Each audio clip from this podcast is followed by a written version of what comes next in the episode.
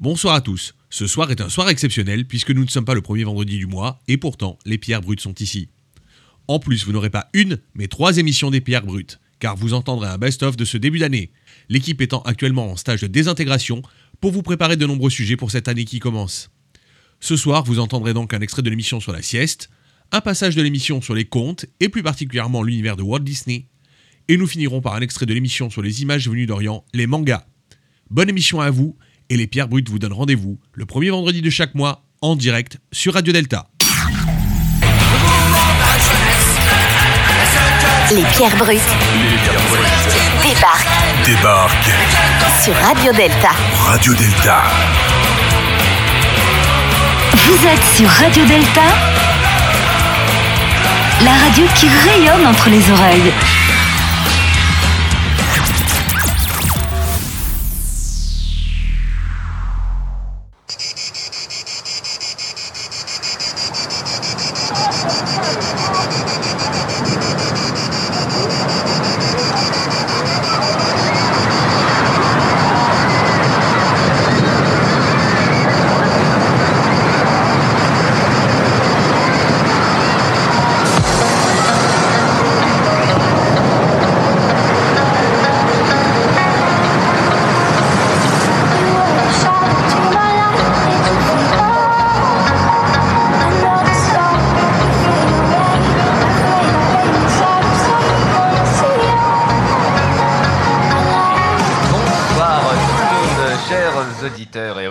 Merci de nous écouter et bienvenue sur Radio Delta. Ici, c'est les Pierres Brutes et on vous remercie de nous être fidèles. Vous êtes de plus en plus nombreuses et nombreux à nous suivre et ça fait du bien.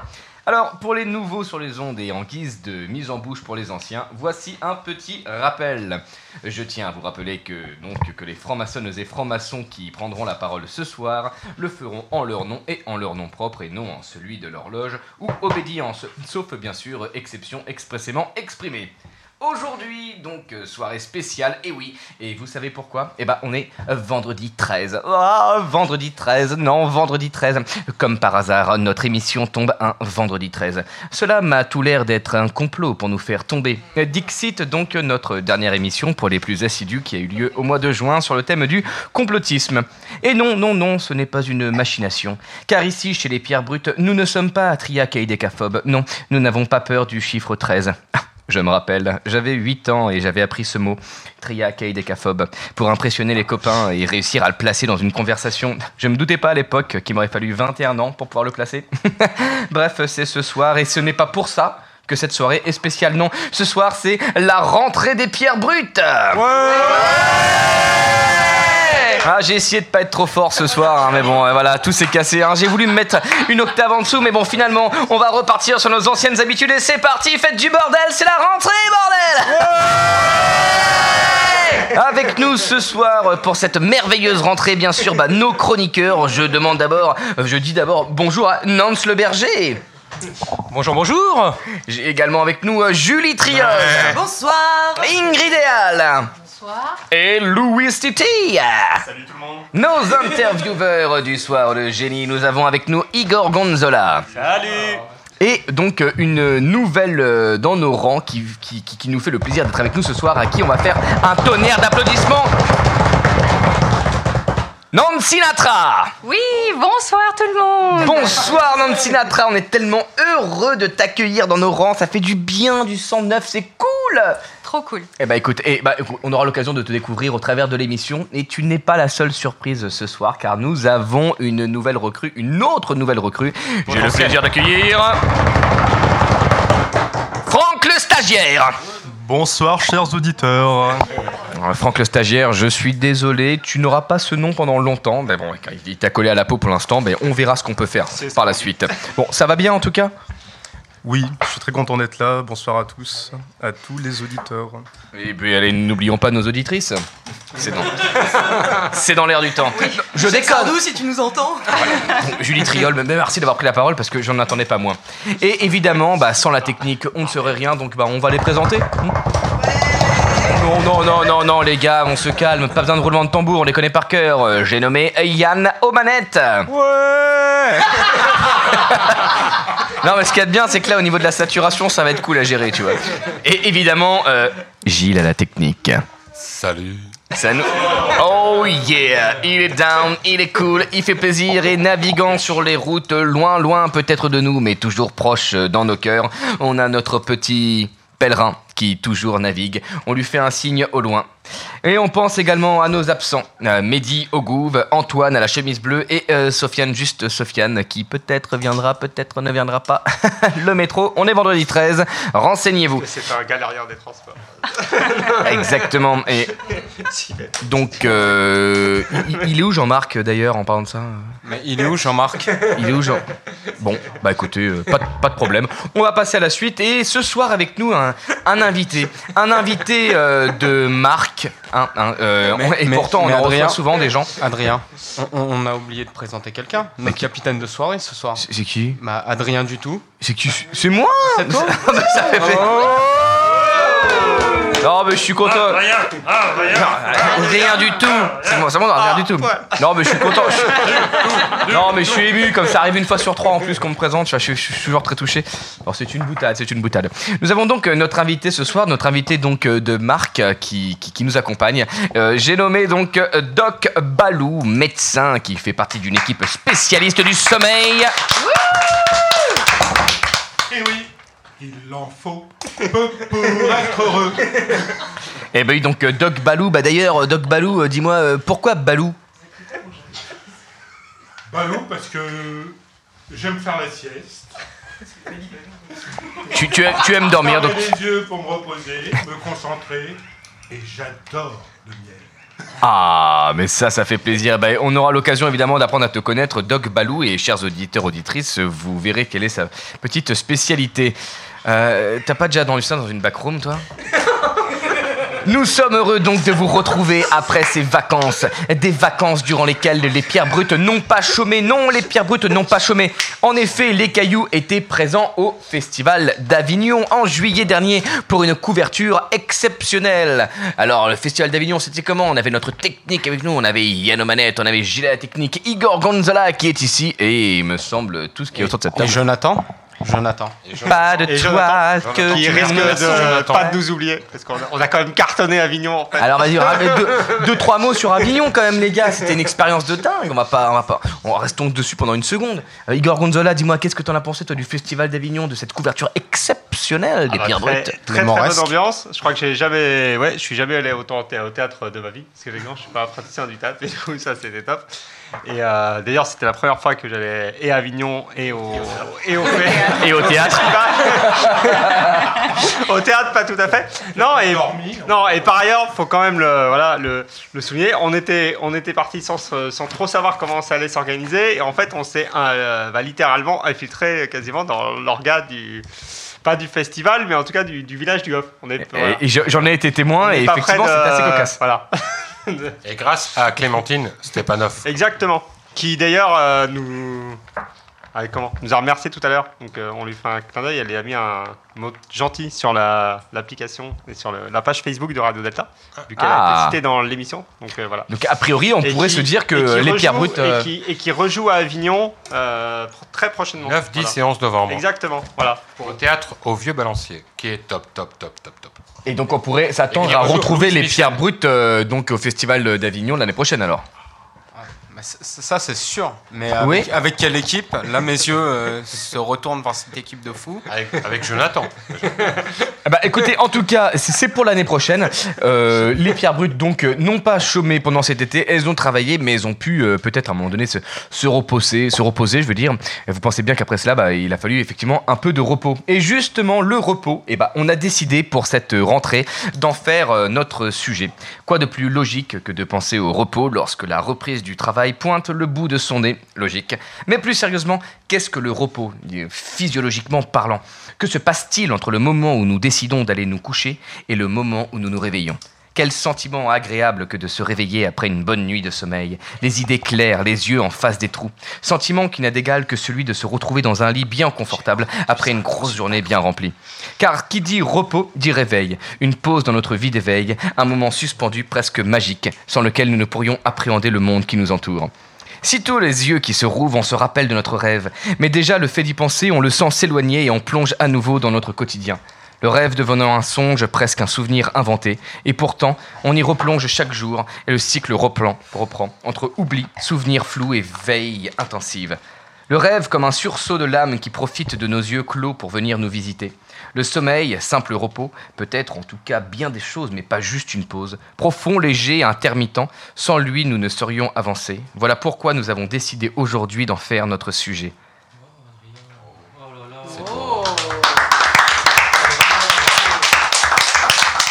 On dirait Monsieur Jourdain. J'ai tellement chaud.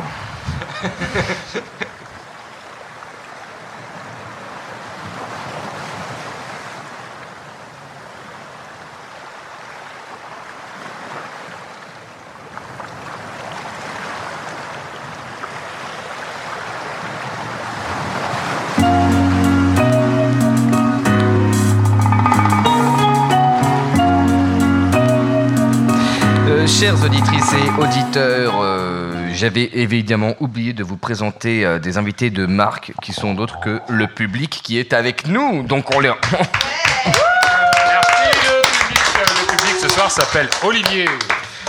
Eh ben écoutez, euh, en tout cas, merci. euh, la technique a respecté euh, l'anonymat. Pour chance, il y a peut-être des centaines de milliers d'Olivier en France, donc tout de suite, ça va être très difficile de le retrouver. Et évidemment, cette émission ne pourrait avoir lieu sans le soutien de notre très cher Antonio, de chez qui on peut émettre, donc évidemment, lieu secret, on ne vous le dira jamais, mais merci Antonio, sans toi, on ne serait rien, tout du moins ce soir. Bonsoir les gars. Merci, merci, merci à toi. Alors, rentrons dans, dans le vif du sujet. Ce soir, le repos, et on a nos deux intervieweurs du feu de Dieu. Est-ce que vous êtes chaud ce soir? Nancy et Igor Gonzola. Oui. Nan- Nancy Sinatra. Reposer. Exactement. Nancy toi, p- premier pas là dans l'émission, comment tu te sens? Euh, un peu nerveuse, mais ça va aller. Il n'y a Bah, pas de raison. Euh, Non, il n'y a pas de raison, ça va être ça. super cool. Vous nous avez concocté une bonne petite interview pour un invité de marque absolument extraordinaire. Tout va bien se passer. Nancy Sinatra et Igor Gonzola, la main est à vous. On est là. On est là. Alors, c'est à la fin des années 50, début des années 60 que le corps médical, à la découverte du sommeil paradoxal par le docteur Jouvet, fait du sommeil un phénomène analysable avec ses propres études et ses pathologies. D'une manière générale, il a été défini que nous passions un tiers de notre vie à dormir. Les besoins de sommeil varient indéniablement selon l'âge, mais ils sont surtout propres à chacun. Néanmoins, des durées quotidiennes de sommeil sont préconisées pour le bon fonctionnement de notre organisme. Cher Balou, pourrais-tu nous en dire un peu plus sur ces besoins? Oui, euh, le, sommeil est un véritable problème de santé publique. Pourquoi? Parce que le sommeil permet de se régénérer, régénérer au niveau euh, des cellules euh, cérébrales, mais euh, une régénérescence également au niveau physique. Parlons du sommeil habituel. contrairement au sommeil normal, normal, je n'aime pas trop ce terme car c'est souvent figé. Donc, il se décompose en, en deux phases. Le sommeil lent et le sommeil paradoxal. Sommeil lent, qui représente 75% du, du sommeil, et le sommeil paradoxal, qui représente 25%. Et comme euh, j'avais bien précisé, c'est le sommeil où l'on rêve, Qui est donc plus rapide. qui est un sommeil Folklorique, c'est celui où on a un peu les. c'est-à-dire qui est un sommeil pas rapide, qui est un sommeil où on, on est en- pratiquement en état d'éveil. C'est-à-dire que le sommeil lent, c'est un sommeil profond. Euh, alors, c'est les, euh, euh, l'enregistrement du sommeil qui a permis de, de faire des progrès au, au niveau scientifique. D'une part pour comprendre les pathologies du sommeil, mais aussi pour comprendre comment fonctionnait le sommeil. Donc le sommeil, on peut dire qu'il se passe en euh, 4 à 5 euh, cycles, c'est-à-dire sommeil profond. Donc c'est l'endormissement, c'est le sommeil lent. Et donc on a une phase de sommeil profond qui se divise en plusieurs phases. Et on a des, des som- euh, un sommeil paradoxal où on éteint pratiquement d'éveil et où on voit qui est caractérisé par des mouvements oculaires. Donc c'est un, un cycle de 4 à 5 phases et qui dure 90 minutes. Et dans un sommeil, euh, tout au long de la nuit, on a euh, plusieurs phases de, de ce sommeil. Et, et le sommeil paradoxal, c'est en fin de, de cycle. Et c'est pour ça que généralement, on, on se souvient de ses rêves quand on se réveille. Alors, du coup, j'ai deux questions. Une euh. Alors, je vais revenir sur le sur, comment sur, sur le besoin de sur le besoin de sommeil. Qu'est-ce qui se passe si je ne dors pas? Genre, si- s'il me venait euh, ou s'il venait à l'idée à quelqu'un ici de- d'essayer de ne dormir, de ne, de ne pas dormir pendant 3 ou 4 jours, qu'est-ce qui va se passer? Grâce à certaines substances qui nous permettent de, de ne pas dormir pendant 3 à 4 jours. Ou ceci ne nous regarde pas. Non, si- en, en gros, si on a besoin de se, de, comment, de se, de se régénérer, pourquoi est-ce qu'on a besoin de, de se régénérer et pourquoi est-ce qu'on. Voilà. Pourquoi est-ce que ça se fait Pourquoi est-ce qu'on a besoin de se ré- régénérer Parce que Et qu'est-ce qui se passe si on ne dort pas hein. Au cours du sommeil, il y a, au cours du sommeil lent, il y a des, euh, une modification de la physiologie, c'est-à-dire qu'il y a une, une réduction, par exemple, de la fréquence cardiaque, respiratoire. euh, il y a une augmentation de la sécrétion de l'hormone de croissance. Euh, il y a une activité mentale qui est réduite, euh, voire absente. Euh, et en sommeil paradoxal, il y a donc une irrégularité de la fréquence respiratoire, cardiaque, on peut observer une inhibition motrice, c'est-à-dire qu'on est comme paralysé. Et au niveau de la fonction cérébrale, on a des rêves abondants, une augmentation du métabolisme, du débit sanguin, de la pression intracrânienne, de la température. Et qu'est-ce qui.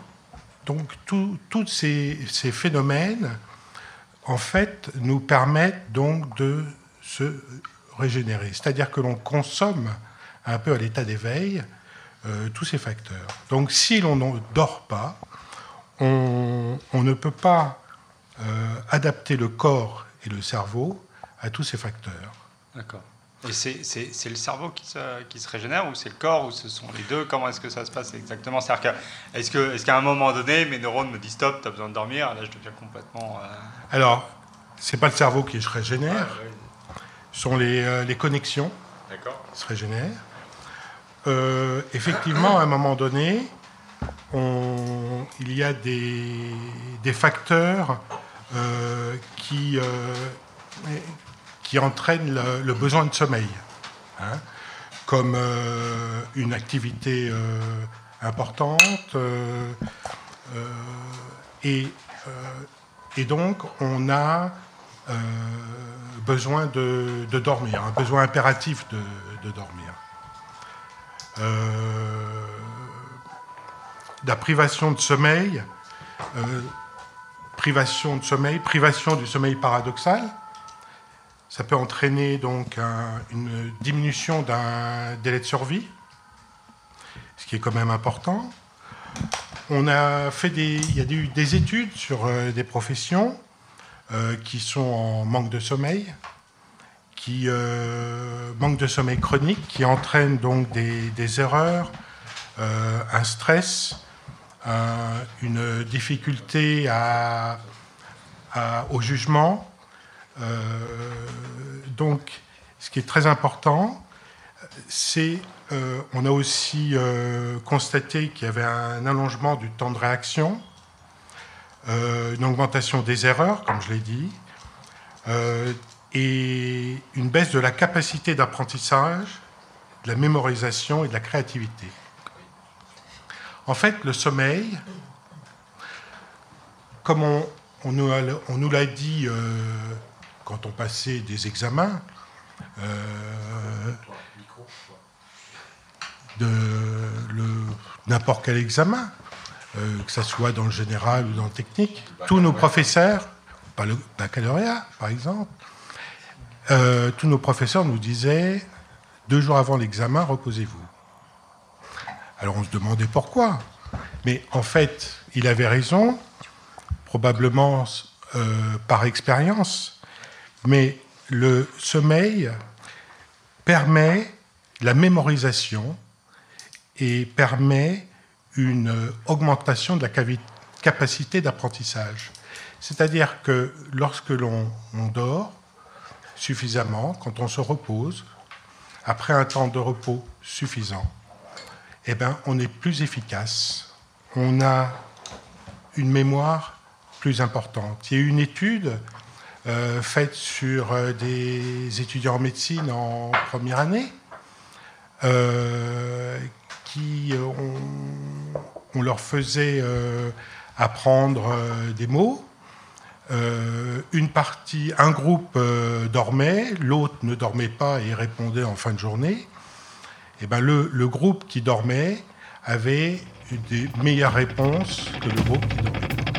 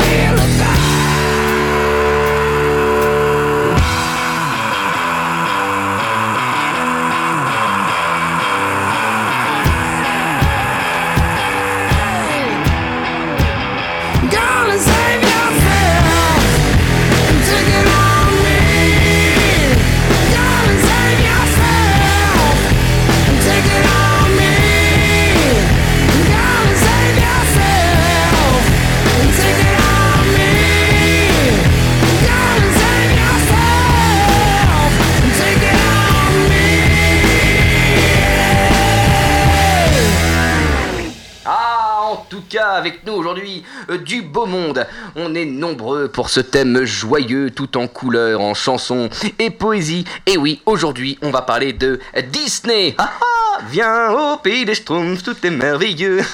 Ah bah non, c'est pas Disney ça. Non, bah, oh, soyons optimistes, hein, peut-être qu'ils vont racheter les Schtroumpfs aussi. Et oui, hein, car qui dit Disney dit aujourd'hui surtout l'une des plus grosses entreprises du monde, The Walt Disney Company, where the magic lives. L'accent c'est cadeau mon pote. Voilà.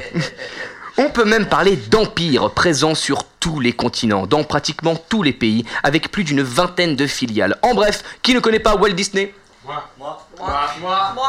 Et je, ah voilà, je m'attendais bien à cette vanne-là et à cette réponse-là. Mais donc tout le monde effectivement connaît Disney. Et pourtant, comme toute chose, c'est une aventure qui a bien dû commencer quelque part. Ainsi, Walter Elias Disney naît le 5 décembre 1905 à Chicago. Par une nuit froide où la neige ne cessait de tomber, on raconte que personne ne traînait dehors. Seules quelques traces de pas témoignaient d'une vie recluse depuis fort longtemps dans les boyaux de cette ville endormie. En vrai, je sais pas du tout à quoi elle ressemblait cette nuit. non, mais, mais, je me suis dit qu'en fait, euh, j'avais envie d'enrober le tout avec une petite histoire sympa, quoi, pour, pour éveiller l'imagination. Ça, ça met un peu de craquant, quoi. Et ben, justement, c'est ce que Walter se plaît à faire depuis son plus jeune âge. Passe donc quelques années et Walter Elias Disney, que l'on appelle maintenant Walt Disney, décide de créer la Walt Disney Company. Nous sommes en 1923. Ouais, 1923. Alors pour ceux qui savent compter, hein, tout à l'heure on parlait un petit peu de maths, pas besoin de fonction affine pour celle-ci, mais Elias donc avait 22 ans. voilà. Tu faisais quoi toi à 22 ans? Tu... Euh, J'étais au cours Simon. Ouais, non, c'est bien, tu faisais quoi toi à 22 ans? C'est que c'est pas... C'est ça. ça. Alors, moi, moi, je, perso, je j'osais enfin partir de chez mes parents pour faire ma première coloc. Hein. Je me sentais un peu le roi du pétrole. J'avais un chômage à taux journalier de 43 euros, ce qui est bien, mais pas top. Bref, voilà. Il y, a des, il, a des il existe des destins peu communs, et celui de Walt Disney en est un. Et ce fut le début d'une aventure hors du commun qui a maintenant presque un siècle. Nous reviendrons durant cette émission sur certains des plus grands succès de Disney, des classiques que nous connaissons tous, et qui seront, par le truchement de nos experts ici présents, disséqués pour en tirer tout le suc. Un siècle, c'est 100 ans? Un siècle, c'est presque 100 ans, ouais. C'est long, hein. Ah non, mais parce que parfois tu te dis que 100 ans c'est pas forcément un siècle, mais parfois 100 ans ça fait le siècle. Ah, je vais te dire que quand ça fait le siècle, là tu passes un bon moment. Effectivement, car si des dessins animés de Walt Disney nous font rêver, rire, sourire, voire pleurer, il n'en reste pas moins qu'ils sont à la base des contes remis au goût du jour, pour certains des créations à 100% originales certes, mais toujours avec un message profond. Plusieurs lectures et même, nous le verrons, une dynamique ésotérique. Est-il nécessaire de préciser que Walt Disney était franc-maçon? Hmm? Oui, je pense que cela peut nous intéresser ici. On va vous raconter des histoires. Il était une fois les pierres brutes au pays de Disney.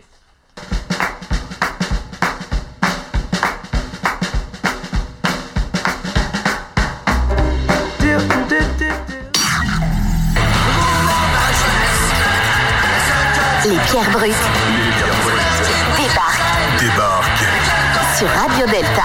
Radio Delta. Sur Radio Delta, la radio qui rayonne entre les oreilles. Et de retour avec nous, les pierres brutes, et cette fois-ci, on rentre dans le vif de l'émission. Ouais. Mais ouais, mais attends, ça va être tellement chaud ce soir. Bon alors, comment ça va, mon petit nonce carré? Eh ben, ça va très bien. Oui? Je suis prêt à poser ma première question. Alors déjà, dans un premier temps, on va y aller step by step, parce que nos, nos, Vas-y. nos auditeurs voudraient euh, savoir à qui on a affaire, qui sont nos invités, etc. Donc euh, vous nous les ménagez bien. Moi, je, moi, je veux savoir à qui on a affaire. Qui Je ménage On toujours. rentre pas dans l'art directement. Je Non, rappelle à nos la chèvre auditeurs- et le chou, c'est ça La chèvre et le chou vient au dernier film de Christian Lambert. Ça, me sort comme ça, je ne sais pas pourquoi j'ai dit ça. Euh, en tout cas, on rappelle à nos auditeurs qui viennent de nous rejoindre que ce soir, les pierres brutes s'attellent au thème vraiment pointilleux de Disney. Nanso Carré, la parole est pour vous. Donc, ma première question est à Florence, qui s'y connaît un peu en, Disney, puisqu'elle a planché plusieurs fois euh, sur, euh, sur le thème. Hmm, Jamais. Mais Jamais Mais non, j'ai jamais planché. Mais par contre, euh, c'est un thème qui m'a toujours beaucoup intéressé. Et euh, surtout pour aborder le premier degré. Parfait, c'est ce qu'on va aborder euh, ce soir. Et avant de d'écouter le de t'écouter sur le sur le compte que tu as choisi, ma première question est un, un peu plus globale, c'est-à-dire que nous avons dit que Disney est je suis Nance le Berger. C'est quoi Si je comprends pas. Ah, excuse-moi. Euh, oui, qui es-tu? Excuse-moi. Euh, eh, eh, exact, exact. Ah, mais en fait, je savais pas si on pouvait dire euh, est-ce que tu es franc-maçonne, est-ce que tu es pas franc-maçonne? Oui, je suis franc-maçon parce que dans mon, obédience, le droit humain, on ne féminise pas les titres. Donc je suis franc-maçon. Et, et voilà, fier de l'être. Voilà. D'accord. Et euh, j'ai Quelques presque années ce- de boutique Ouais, ouais, euh, presque 30 ans. Ah oui, Quelques quasiment dans. ok. Voilà. Euh, T'as roulé ta bosse. Un petit peu. On va Parfait. dire ça. Euh, et donc, je vais re- re- revenir sur, sur ma question. C'est que euh, donc Disney était, était franc-maçon. Il a mis des comptes euh, tantôt de, de frangins, tantôt de, de personnes qui n'étaient pas francs-maçonnes. Euh, ma question, c'est si on met, un, si on met un, un compte qui est franc-maçon et on rajoute des symboles Oui. dans, euh, dans les dessins animés, est-ce qu'on ne dévoile pas euh, des, euh, des symboles qu'on ne devrait pas, et parce qu'on a, on a prêté serment à ne pas dévoiler ce qui se passait en loge, si on, euh, on dessine des symboles dans les dessins animés, est-ce que c'est pas se parjurer, est-ce que c'est pas trahir le secret que, euh, qu'on a juré de, de ne pas rompre? Eh ben non. Eh ben non. Parce que les symboles, faut savoir les interpréter et les lire. Donc, quand on ne connaît pas les symboles et quand on ne connaît pas leur signification, on ne les voit pas. Donc Walt Disney, il a mis des symboles partout, mais il n'y a que les maçons qui peuvent les lire. Donc il ne se parjure pas, absolument pas, et il rompt pas son secret. Il dessine, il fait des dessins. Maintenant, celui qui veut lire et qui, et qui peut comprendre, il comprend. Voilà. Merci Florence. Maintenant, la deuxième question vient de Nancy Sinatra, je pense, non? Eh, Non Sinatra, tout à fait. Non au carré, vous vous divisez comme vous le souhaitez. C'est ça, on Mais, mais c'est qu'il en pense en non. plus, hein, le pauvre. Alors, Florence, à la, pro- à la préparation de l'émission, en fait, on, on a été, euh, on s'est dit, on va vous laisser le choix finalement du, du conte que vous souhaiteriez euh, développer. Toi, tu as choisi Blanche-Neige, et je voulais savoir pourquoi tu avais choisi ce, ce conte-là. Alors, bien que j'ai jamais travaillé sur Blanche-Neige dans ma loge, Blanche-Neige, c'est un voyage initiatique. Euh, comme au départ de tout voyage, il faut une cause, il faut un déclencheur. Ici, le déclencheur, euh, c'est non seulement euh, la vilaine marâtre qui se regarde dans son miroir et qui veut toujours être plus belle, donc vanité des vanités, et c'est le chasseur qui l'emmène hors du château, qui l'emmène dans la forêt, et puis bah, qui, euh, qui finalement n'arrive pas à la tuer, parce que Blanche-Neige, euh, c'est l'innocence même, c'est la pureté. Et il lui dit s'enfuir. Blanche-Neige est apeurée, elle part dans la forêt, elle va rencontrer euh, la nuit, la peur, elle s'accroche aux branches, elle est terrifiée, jusqu'au moment où elle arrive dans une clairière, bizarrement. Elle a déjà fait un bout de son chemin. Et dans cette clairière, tout s'apaise. Il y a de la lumière, une première lumière. Et puis, comme elle a déjà passé un cap, bah, bizarrement, elle parle aux animaux. Parce que je sais pas toi, mais euh, moi, les animaux, euh, je leur parle pas. Et comme elle se met à parler aux animaux et que les animaux lui répondent, elle leur demande de l'aider. Et puis ils lui disent, euh, bah voilà, on va t'emmener euh, à la maison des sept nains. Et alors les dessins animés, on les regarde jamais attentivement parce qu'en en fait, on s'aperçoit que pour arriver jusqu'à la maison des sept nains, euh, elle passe euh, un tout petit pont. Et le pont, c'est un pas sage. Et quand elle arrive à la maison euh, des petits nains, elle est obligée de se baisser pour entrer dans la maison. Donc, Porte basse. porte basse. Voilà. Donc elle arrive dans la maison, elle fait un peu le ménage, euh, parce que euh, bah, dans le film de Walt Disney, c'est le bazar, mais dans le vrai conte, c'est pas le bazar. Tout est très propre. Très propre. On reviendra sur le vrai conte, Voilà. Florence, plus tard. Alors elle fait le ménage, bah, elle est épuisée, elle s'endort, euh, voilà, elle essaye les lits, elle en trouve un sympa, enfin bon. Les nains rentrent, ils la voient euh, dans la maison, et puis euh, en fait, ils lui proposent un petit peu un pacte. Euh, si tu fais le ménage, si tu nous fais la cuisine, si tu peux rester parmi nous. Alors certains diront oui, c'est bobonne, euh, c'est bobonne au foyer, et voilà. Non, Non, non, non, non, parce que dans ce récit-là, euh, faire le ménage, c'est faire le ménage en soi. C'est pas uniquement faire le ménage dans la maison des nains. C'est une des premières étapes. Voilà. Après, elle se fait accepter par les nains. Les nains la mettent en garde. Mais Blanche-Neige, elle se sent en sécurité. La, vigilan- la vigilance baisse. La sorcière arrive. Enfin, la sorcière, la marade qui s'est déguisée, voilà. Lui fait manger une pomme. Elle tombe, endormie. Elle n'est pas morte parce que la pomme, elle ne l'a pas avalée. Et les nains, bah, foutent désespoir. Ils font quoi? Ils vont pas l'enterrer. Ils peuvent pas l'enterrer. Parce que la pureté, l'innocence, on ne le met pas sous terre. Donc en fait, ils la mettent sous verre comme une relique. Et ils la mettent au soleil, à la lumière. Deuxième passage euh, vers le voyage initiatique. Et la dernière étape, et ben la dernière étape, euh, c'est l'amour pur du prince qui arrive, qui l'embrasse, l'amour véritable, qui fait tomber le bout de pomme, et puis euh, elle se réveille, et là elle se réveille, pour moi, à la vraie lumière. Voilà, j'ai dit. Alors, du coup, c'est- hyper intéressant, vraiment. Euh, du coup, j'aimerais savoir s'il y avait d'autres symboles en fait présents, parce que c'est un chemin initiatique. Donc, je pense que tout au long, finalement, il y a des petits symboles qui sont parsemés par-ci par-là. Et je voudrais savoir ceux que tu as pu euh, détecter ou ceux que tu connais finalement. Alors, des symboles, il y en a plein d'autres. Il y en a plein d'autres. Euh, mais comme quand on arrive en maçonnerie, euh, je dirais que dès qu'on arrive, on a quasiment tous les symboles sous les yeux. Mais on ne sait pas les lire. Parce qu'on n'a pas la connaissance. Donc, euh, bah, on n'en a pas la lecture, donc on ne les voit pas, on, on ne sait pas à quoi elles correspondent. Donc oui, dans Blanche-Neige, il y a des symboles à d'autres degrés.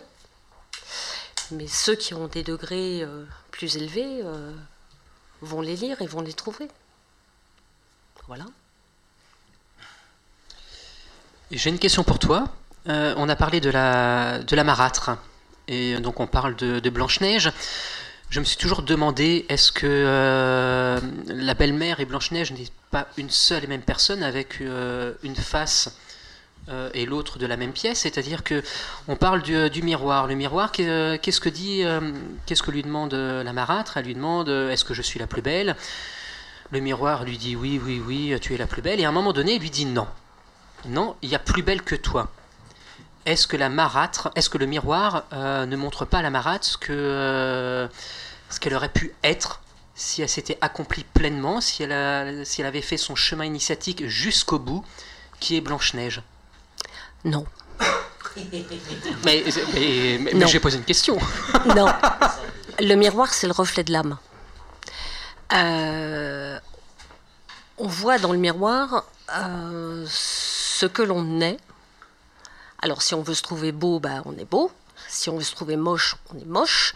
Mais un miroir, il ment pas. À part que là, on a affaire à un miroir un peu bizarroïde parce que c'est un miroir enchanté. N'oublions pas ça. Nous sommes dans les contes de fées. Donc, euh, ce miroir, il ment pas. Quelque part, il ment pas. Il ne peut pas mentir. C'est ce que je disais au départ. Le, miroir, il reflète, euh, il reflète ce que l'on est ou ce que l'on n'est pas. Euh, la marâtre, c'est pas l'envers de Blanche-Neige. Loin de là. Elle est dans la vanité. Elle est dans euh, moi je, moi je, moi je. Par contre, elle nous met en garde contre ce que nous pouvons devenir. Mais pas ce que Blanche-Neige pourrait devenir. Voilà. Et ma deuxième question, sur, euh, toujours sur le miroir. Euh, je vais aborder les, les symboles du zodiaque. Euh, dans le dessin animé, je ne parle pas du, euh, du conte originel, je, je dois t'avouer que je ne l'ai pas lu. Euh, dans- chez Disney, chez Disney tout autour du miroir, il y a les symboles du zodiaque. Est-ce qu'on peut. Est-ce que tu peux nous en parler un peu plus? Et euh, est-ce que pour information, les symboles du zodiaque qui sont autour du miroir peuvent parler euh, un peu plus qu'un profane? Je savais pas que les chevaliers du, Zodiac c'était de Walt Disney. Les symboles, j'ai dit chevalier Excuse, euh, excuse-moi, non. J'ai dit, je voulais dire les symboles. J'ai dit les chevaliers là. on va, on va arrêter une seconde dessus quand même, les gars. Vas-y, continue, continue, continue, Le- le continue, chevalier, c'est Florence. Bon, j'enchaîne. C'est une boutade, c'est une boutade, ok. Ingrid, normalement, qui parle des chevaliers, non Bon, j'enchaîne. hein. Euh, alors, dans, effectivement, dans le film, euh, le miroir est entouré de signes zodiacaux. Euh, dans euh, le- l'histoire originale, on n'en parle pas. Bon, il y a- on ne parle pas de la décoration ni rien. Euh, je dirais que les signes zodiacaux, euh, c'est aussi une référence, on a oublié sept nains. Hein Euh, les sept nains, ils travaillent sous la terre. Les sept nains, ça peut être les officiers de la loge. Bon, alors pour prof, je pense que vous aurez tous calé, c'est le vénérable. hein. Par contre, grincheux, dormeur, les autres, je vous laisse choisir, hein, parmi vos préférés chez vous. Et puis, ben, nos sept nains, ils travaillent sous la terre. Nos sept nains, euh, ils extraient quoi de la terre? Normalement, ils extraient des diamants, uniquement des diamants. Donc, ils extraient la lumière.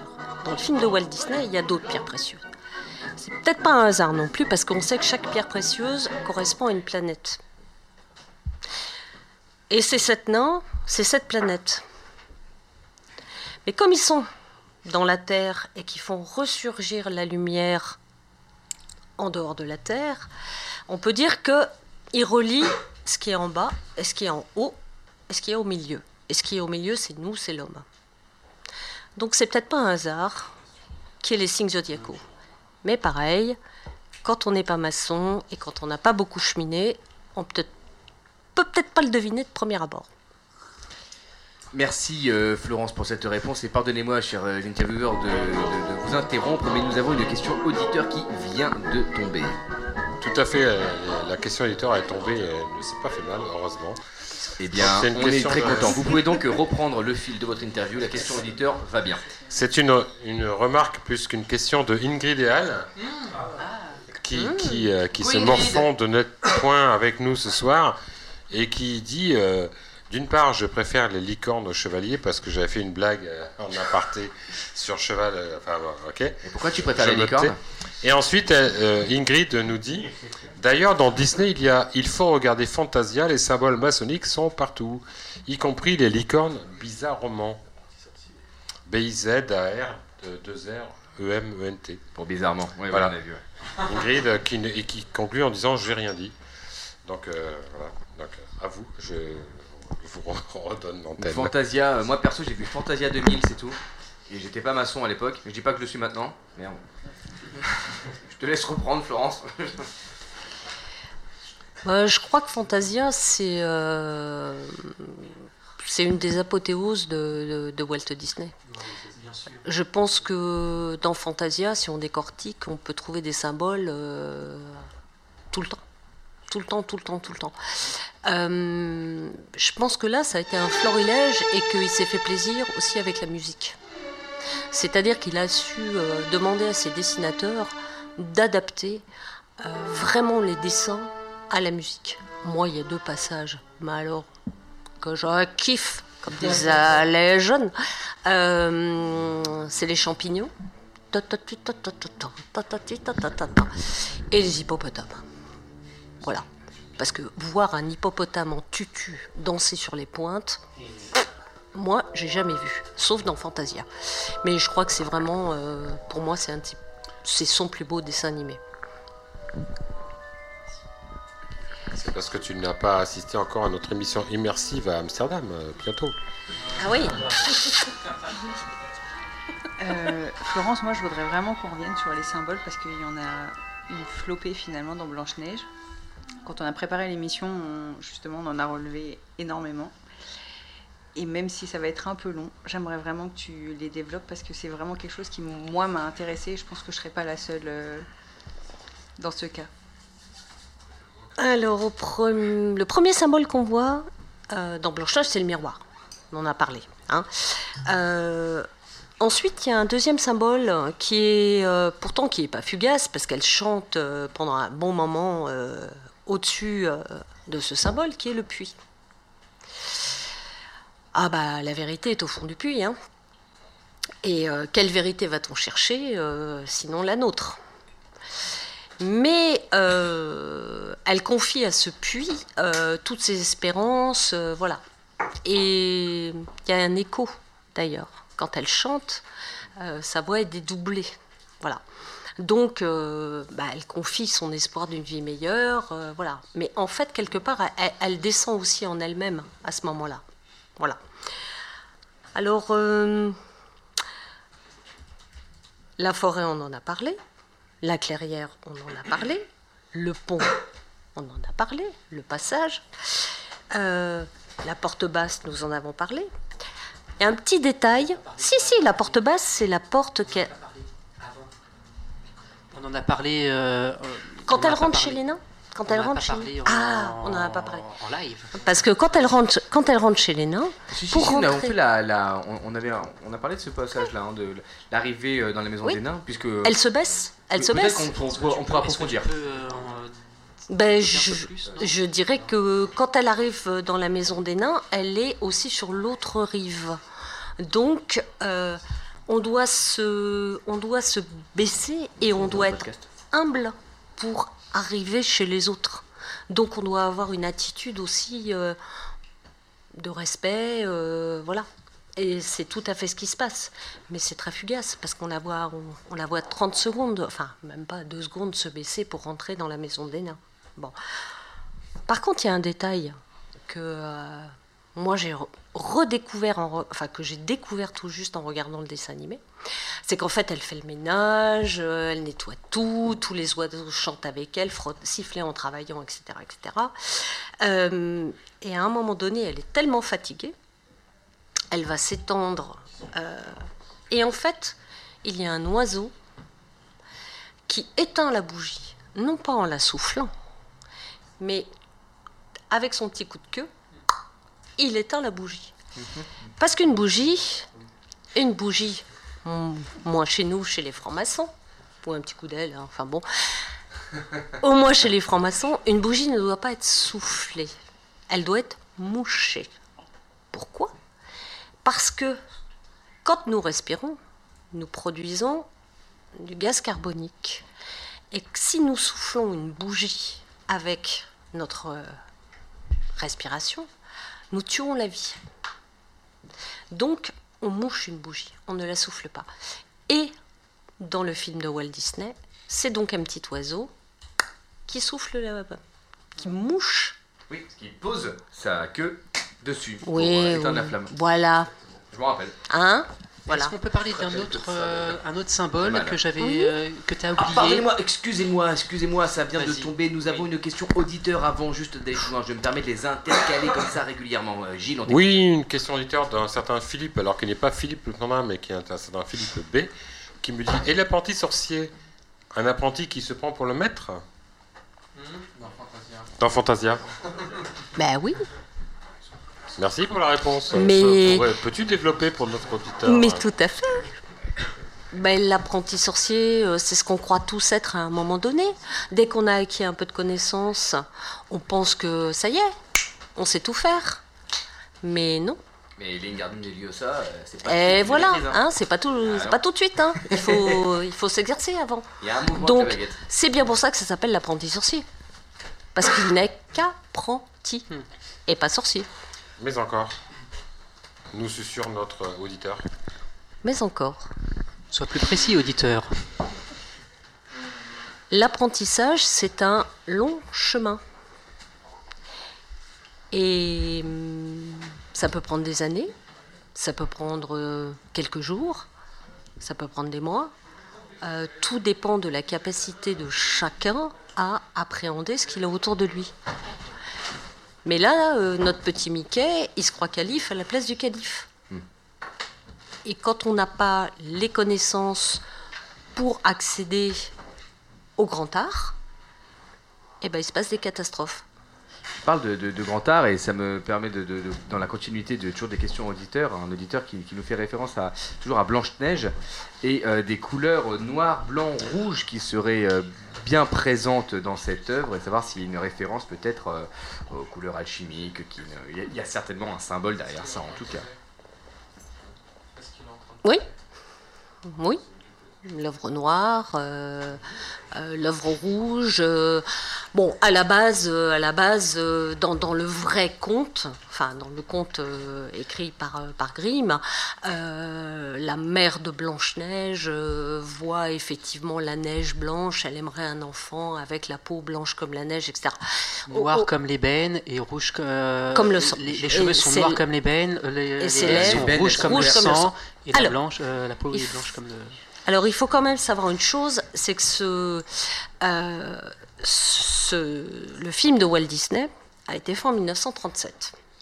Et en 1937, nous avons des canons de la beauté. Nous avons des canons de la beauté. À cette époque-là, les femmes, on ne bronzait pas. Le teint était blanc. Et en fait, Walt Disney, par... et les cheveux étaient ou noirs ou blonds. Vous regardez les actrices de cette époque-là, les cheveux étaient ou noirs ou blonds. Et en fait, C'était pour la qualité de la vidéo aussi. hein. c'est possible. Ça facilite. Tu, te, casses les têtes à faire une teinture rouge Et et les puis- et blanc. Oh, bah, On va pas loin. ça devient chiant quoi. Bah, je suis Ah, pas- 50 balles la couleur, merde Je suis bien d'accord.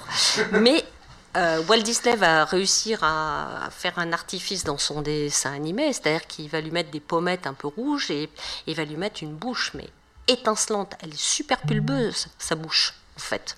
Donc, euh, on n'est plus vraiment dans l'enfant innocente, mais on est quand même dans une petite fille euh, bah, très. euh.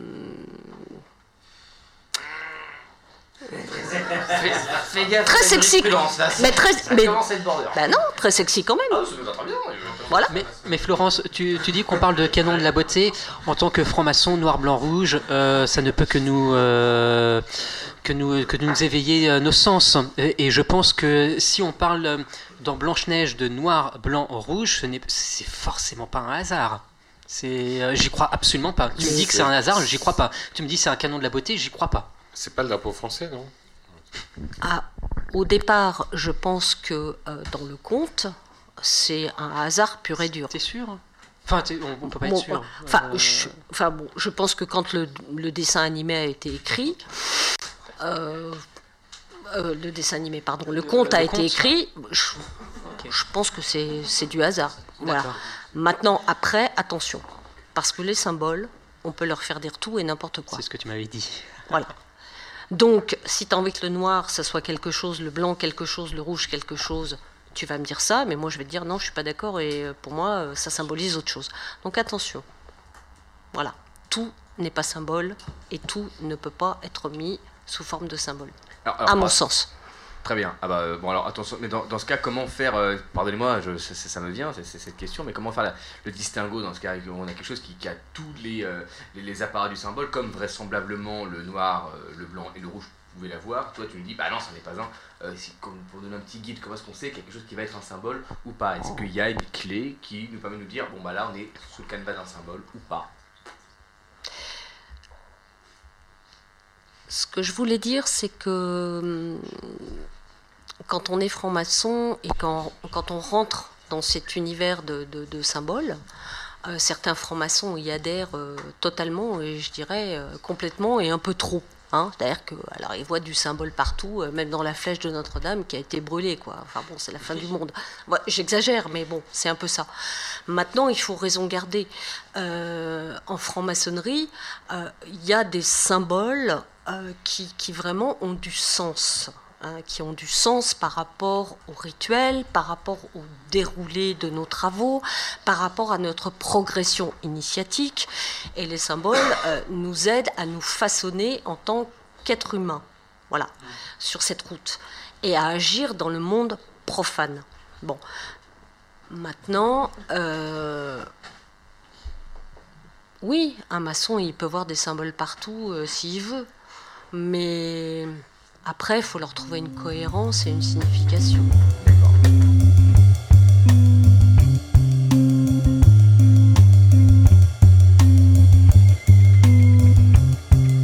It seems to ring today, till I'm aspiring, into a very strange love affair.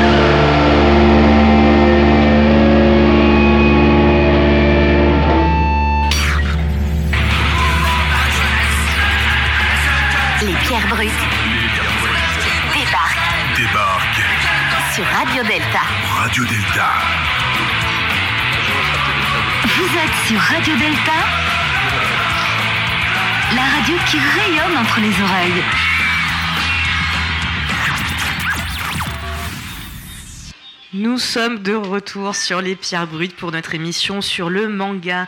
Alors le manga, le manga, un art millénaire, un art de la peinture qui devient un objet de pop culture. Qu'est-ce que ça dit sur le manga et le Japon, Simon? Qu'est-ce que ça dit? Comment ça? Qu'est-ce que ça, qu'est-ce que ça représente de la culture japonaise? Parce que c'est rare de voir des arts comme ça qui sont élitistes se transformer en un objet de pop culture aussi populaire et mondialement populaire en plus.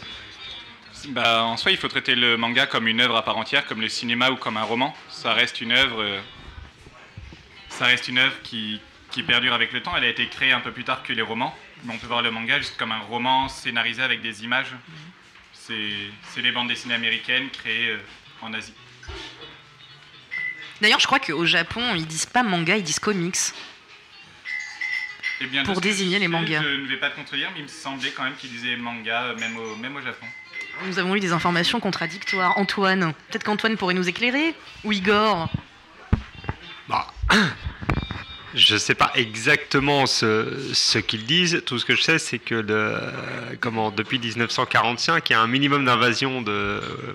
On va, dire comme ça, de la, culture américaine. Et donc, en fait, du coup, le, le vocabulaire de la BD et de l'image, c'est effectivement légèrement américanisé. Et c'est vrai que moi, j'a- j'avais un très gros doute sur le fait qu'effectivement, on se- comment, on utilise nous le terme de manga parce qu'effectivement c'est japonais avec une vraie signification. Ça ne veut pas dire que eux euh, l'utilisent euh, directement. Voilà. Mais bon, je pense qu'ils utilisent les deux probablement. Oui, alors je, je ne suis pas certain de la réponse non plus, mais en tout cas, je sais que les dessinateurs de manga s'appellent mangaka. Donc, en termes de racines euh, du mot, je pense que le, le terme manga est bien utilisé au Japon. Après, je ne pourrais pas en dire plus, mais. Oui, mais c'est sur ce que ça désigne, parce que nous, quand on dit manga en France, on pense BD japonaise. Alors que eux, je suis pas sûre que quand ils disent manga, ils pensent uniquement aux créations euh, japonaises de bandes dessinées. Pro- pro- probablement pas. En fait, je pense que manga signifie la, très clairement la manière de s'exprimer, la manière de dessiner, c'est-à-dire la, la- la forme, la forme d'art, et que derrière comics signifie l'ensemble du, euh, l'ensemble du livre. Alors de passer par la bande dessinée, parce qu'à la base, et le- la racine du mot ne dit pas qu'on va faire parler les personnages ou qu'il va y avoir telle ou telle, euh, telle ou telle histoire. Voilà. Et du coup, euh, enchaîner sur une question.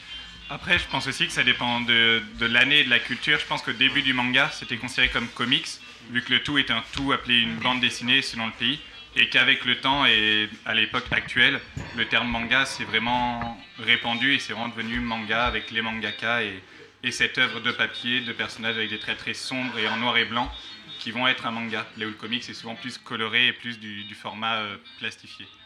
Mais il existe des mangas colorés, non? Il existe des mangas colorés, mais très très rare, souvent quelques pages. Mais depuis, c'est la Seconde Guerre mondiale, je crois, où euh, les mangas sont, sont devenus entièrement noir et blanc. D'accord. Alors, on, on- on va y revenir, c'est une des parties euh, qu'on va aborder euh, pour l'interview.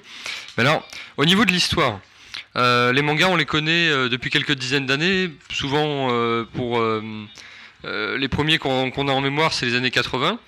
Mais souvent, l'origine des, des mangas Ouais. euh, au niveau moderne, on, on parle de Kusai, de l'artiste japonais Okusai. Et euh, moi, je voulais savoir ce que tu pensais de cette origine et de, de quel, quel lien, quelle filiation il y avait entre euh, les mangas de, du 19e siècle, les, les, premiers, les premières œuvres qu'on qualifiait de manga, et les mangas euh, d'aujourd'hui? La différence entre les premières œuvres et euh, ceux d'aujourd'hui? Oui. Euh, Je connais assez peu de mangas de l'époque des, des tout premiers en version papier, mais en raisonnant, je pense que c'est surtout l'époque dans laquelle le manga se déroule, les personnages qui vont évoluer, évoluer au fur et à mesure avec euh, le temps moderne. Les mangas, c'est comme toute œuvre, c'est inspiré souvent de faits réels et de gens réels. Et ça va juste se développer en fonction du public qui est visé et des générations visées. Les mangas d'époque euh, où il y avait beaucoup de, de personnes sans pouvoir, très simples, sans technologie, beaucoup de mangas de, de sport et de combat. Avec le temps, on est plus parti dans, dans des mangas qui vont représenter des films et se développer avec ce que le public actuel cherche. Mhm. Et euh, euh, au niveau du. Pour, pour, euh, pour illustrer, pour toi, personnellement, quel serait le premier gros succès euh, du manga? Premier en termes de pop culture Le premier gros succès pour moi, du coup, c'est une question temporelle, ce sera Dragon Ball Z. Ouais. C'est le manga qui était diffusé quand j'étais petit en cours. Je courais après l'école pour le regarder. Et du coup, mon frère, avec lequel j'ai 10 ans d'écart de plus, pour lui, ce serait plus Albator ou Cobra. C'est vraiment une question de, de génération. Donc, personnellement, ce serait Dragon Ball Z. Ok, et, et pourquoi plus, euh, bon, en dehors de- du fait que toi tu aies découvert le manga par Dragon Ball Z, pourquoi Dragon Ball Z serait le plus un, un gros succès que les, les plus anciens que tu as cités comme Albator C'est, bah, comme je disais précédemment, c'est vraiment une question générationnelle. Albator, où c'était vraiment des caractères plus sombres, des personnages vraiment très adultes. Sangoku, on le retrouve plus dans un personnage où il commence enfant et on le voit se développer. Hmm. Donc une génération plus enfantine, on va dire, va plus se reconnaître dans un personnage enfantin que dans Albator, qui est déjà très mature et adulte en soi. Mais j'ai l'impression qu'il y a quand même des types, plusieurs types de mangas qui s'atta- qui se, qui se, qui se, qui se, qui se, merde, j'ai bouffé mon mot, qui, euh, qui s'adressent à différents types de publics. Il n'y a pas que, euh, enfin, je veux dire, il y en a pour les enfants, il y en a pour les ados, il y en a pour les adultes. Chaque manga a son type. Après, il me semble que c'est une question qui va revenir tout à l'heure et je préfère laisser la, la surprise aux auditeurs euh, sur ce sujet. Alors, du coup, pour, pour continuer sur la partie euh, historique, euh, tout à l'heure on en a parlé, euh, le- on a évoqué le terme, du moins comics, manga, bande dessinée. Euh, Est-ce que tu pourrais, toi, le différencier et, euh, et nous dire, selon toi, quel a été le d'où c'est venu en premier? Parce que ça reste, dans tous les cas, du, du dessin, sous forme de, de- de- de- de- d'images qui se succèdent. Mais quelles sont les différences entre chacun d'entre eux et lequel est apparu en premier? Est-ce qu'on est capable de, de faire une, une chronologie un peu? Euh, J'ai pas les dates exactement, mais le tout premier à être apparu, c'est la bande dessinée. C'est le terme global qui, qui a été décrit pour ça. Un peu plus tard, c'est les comics qui sont arrivés en, Am- en Amérique du Nord, donc avec un style très colorisé, souvent mettant en scène des, super-héros ou des personnes emblématiques représentant une ville ou une, une valeur. Et après, plus tard, c'est les mangas qui sont apparus du coup dans les contrées asiatiques, toujours en gardant ce principe euh, de roman imagé, comme la bande dessinée a été. C'est pour ça que la bande dessinée fait partie du 9e art, c'est qu'elle va regrouper tout, euh, tout l'ensemble. Donc il y a des différences, mais majoritairement, on va appeler une bande dessinée, un manga va être une bande dessinée et pas inversement. Ok, et, est-ce qu'on pourrait dire finalement que du coup le manga c'est l'Est, la bande dessinée c'est le centre et, euh, et les comics c'est l'Ouest? On peut tout à fait le résumer comme ça. D'accord, ok. Et On euh, considère au centre du monde, bien sûr. C'est le cas d'Antoine. Bravo Ça, c'est des invités qu'on réinvite, hein Qui maltraite qui? Et euh, alors oui, euh, comme, euh, comme certaines œuvres, par exemple comme le cinéma, au départ le manga, ça s'adressait à, un petit groupe de personnes assez instruites et c'était vraiment fait par des gens qualifiés artistes au sens des, des sept muses, même si évidemment pour moi les mangakas sont des artistes. Et après, euh, ça s'adressait à. Aujourd'hui, ça s'adresse à, une, catégorie de population tout à fait énorme. Ça rencontre un succès euh, vif. Euh, Qu'est-ce qui, pour toi, explique cette transition-là? Est-ce que, enfin, pourquoi on pourrait plus parler d'ouverture que de vulgarisation, par exemple? Parce que souvent, c'est la critique qui est faite quand ça s'adresse à tout le monde, même y compris des gens qui ne savent pas forcément apprécier l'art ou, ou certains certains éléments techniques. Euh, parfois, on parle de vulgarisation. Donc, toi, comment tu te positionnes par rapport à ça et qu'est-ce que tu en penses? Moi, en soi, j'ai grandi avec, donc il n'y a pas de question de vulgarisation. C'est une culture avec laquelle j'ai été éduqué. Pour moi, c'est ancré dans, cette société. Les gens qui parlent de vulgarisation, c'est souvent ceux qui ne l'ont pas connu au début et à qui on leur a un peu imposé ce- cette mode, on va dire, et qui sortaient de leur cadre de vie. C'était leur mode de vie, ils étaient habitués à un roman, un film, rien d'autre. On leur a montré qu'il y avait d'autres choses qui existaient. Certains, du coup, restent euh, fermés à, l'ouverture d'esprit et voient pas plus loin qu'un manga comme un dessin animé. Alors qu'un manga, c'est bien plus. C'est souvent la vie de l'auteur qu'il résume par des actions ou, juste son histoire, euh, tout simplement.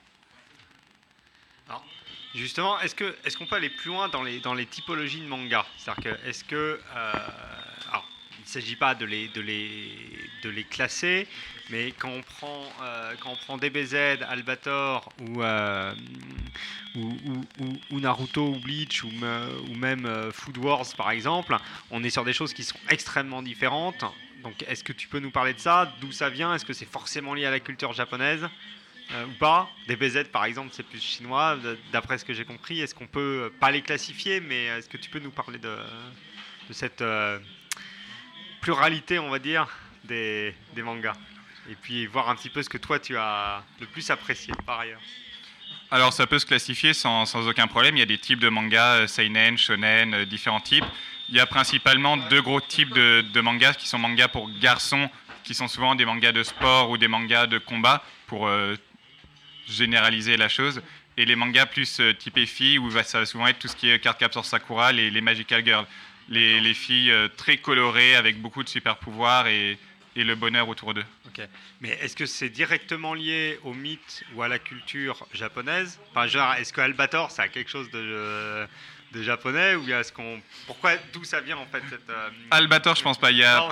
Albator, non. Il y a des mangas qui vont être inspirés énormément de la culture. Il y a des mangas qui vont pas du tout s'en inspirer. Il va y avoir des mangas qui vont être euh, créés pour euh, apprendre quelque chose au lecteur. Des mangas plus scientifiques. Il va y avoir des mangas vraiment d'histoire. euh, Les mangas juste de scénario. Il y a, c'est comme un film au cinéma. Tout peut être fait et tout peut être classifié.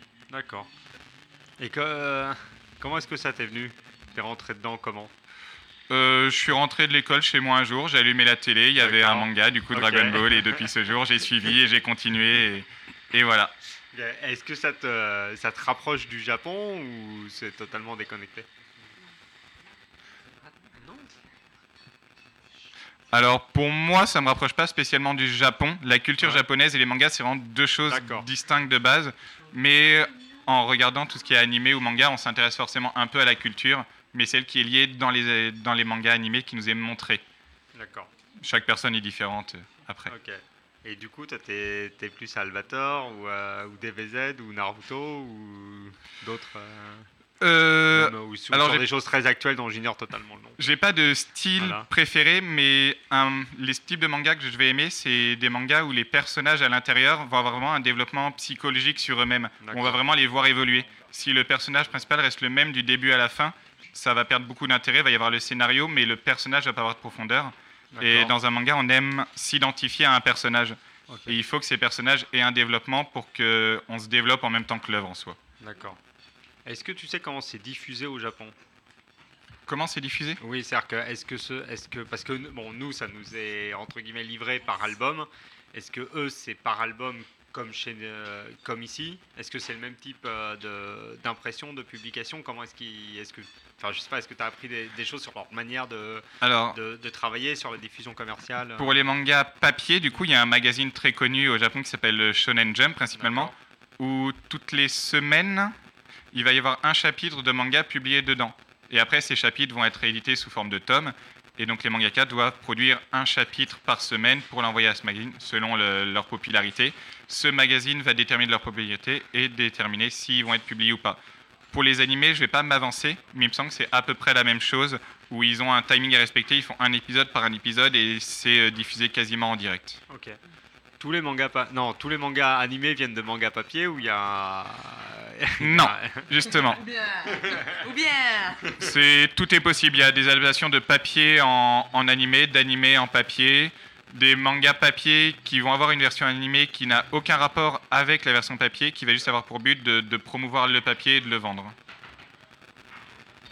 Je crois qu'on a une question auditeur. Une question auditeur. Yann, Tout à fait, on a une question auditeur. dis-nous la question auditeur. Quelle est la question auditeur? En, en fait, on parle de manga, d'animé depuis tout à l'heure. Quelle est la différence entre un manga et un animé? Alors, en soi, un animé va être un manga, mais on va dire animé pour euh, un dessin animé, une vidéo en soi qui est trouvable sur Internet, à la télévision. Et vraiment, le terme manga, ça va plus déterminer la version papier, le livre en lui-même. Alors, pour, euh, pour arriver sur l'aspect technique du manga, euh, les mangas sont quand même régis par un certain nombre de codes graphiques. Et la question que je voulais te poser par rapport à ça, c'est que malgré ces codes graphiques, il y a des mangas qui sont extrêmement simplistes en termes de, de détails, et d'autres qui sont euh, très fournis et on, pourrait presque croire que, que c'est un film, quoi, tellement c'est réaliste. Et donc on euh, on s'aperçoit pas qu'il y a vraiment un, dénominateur commun entre l'un et l'autre, tellement il y a, une différence euh, d'un point de vue visuel entre euh, les uns et les autres de ces mangas. Du coup, pour toi, est-ce que déjà, entre les mangas qui sont simplistes en termes visuels et les mangas qui sont beaucoup plus travaillés, est-ce que c'est un gage de qualité? Est-ce que les plus travaillés sont forcément meilleurs Pourquoi Etc.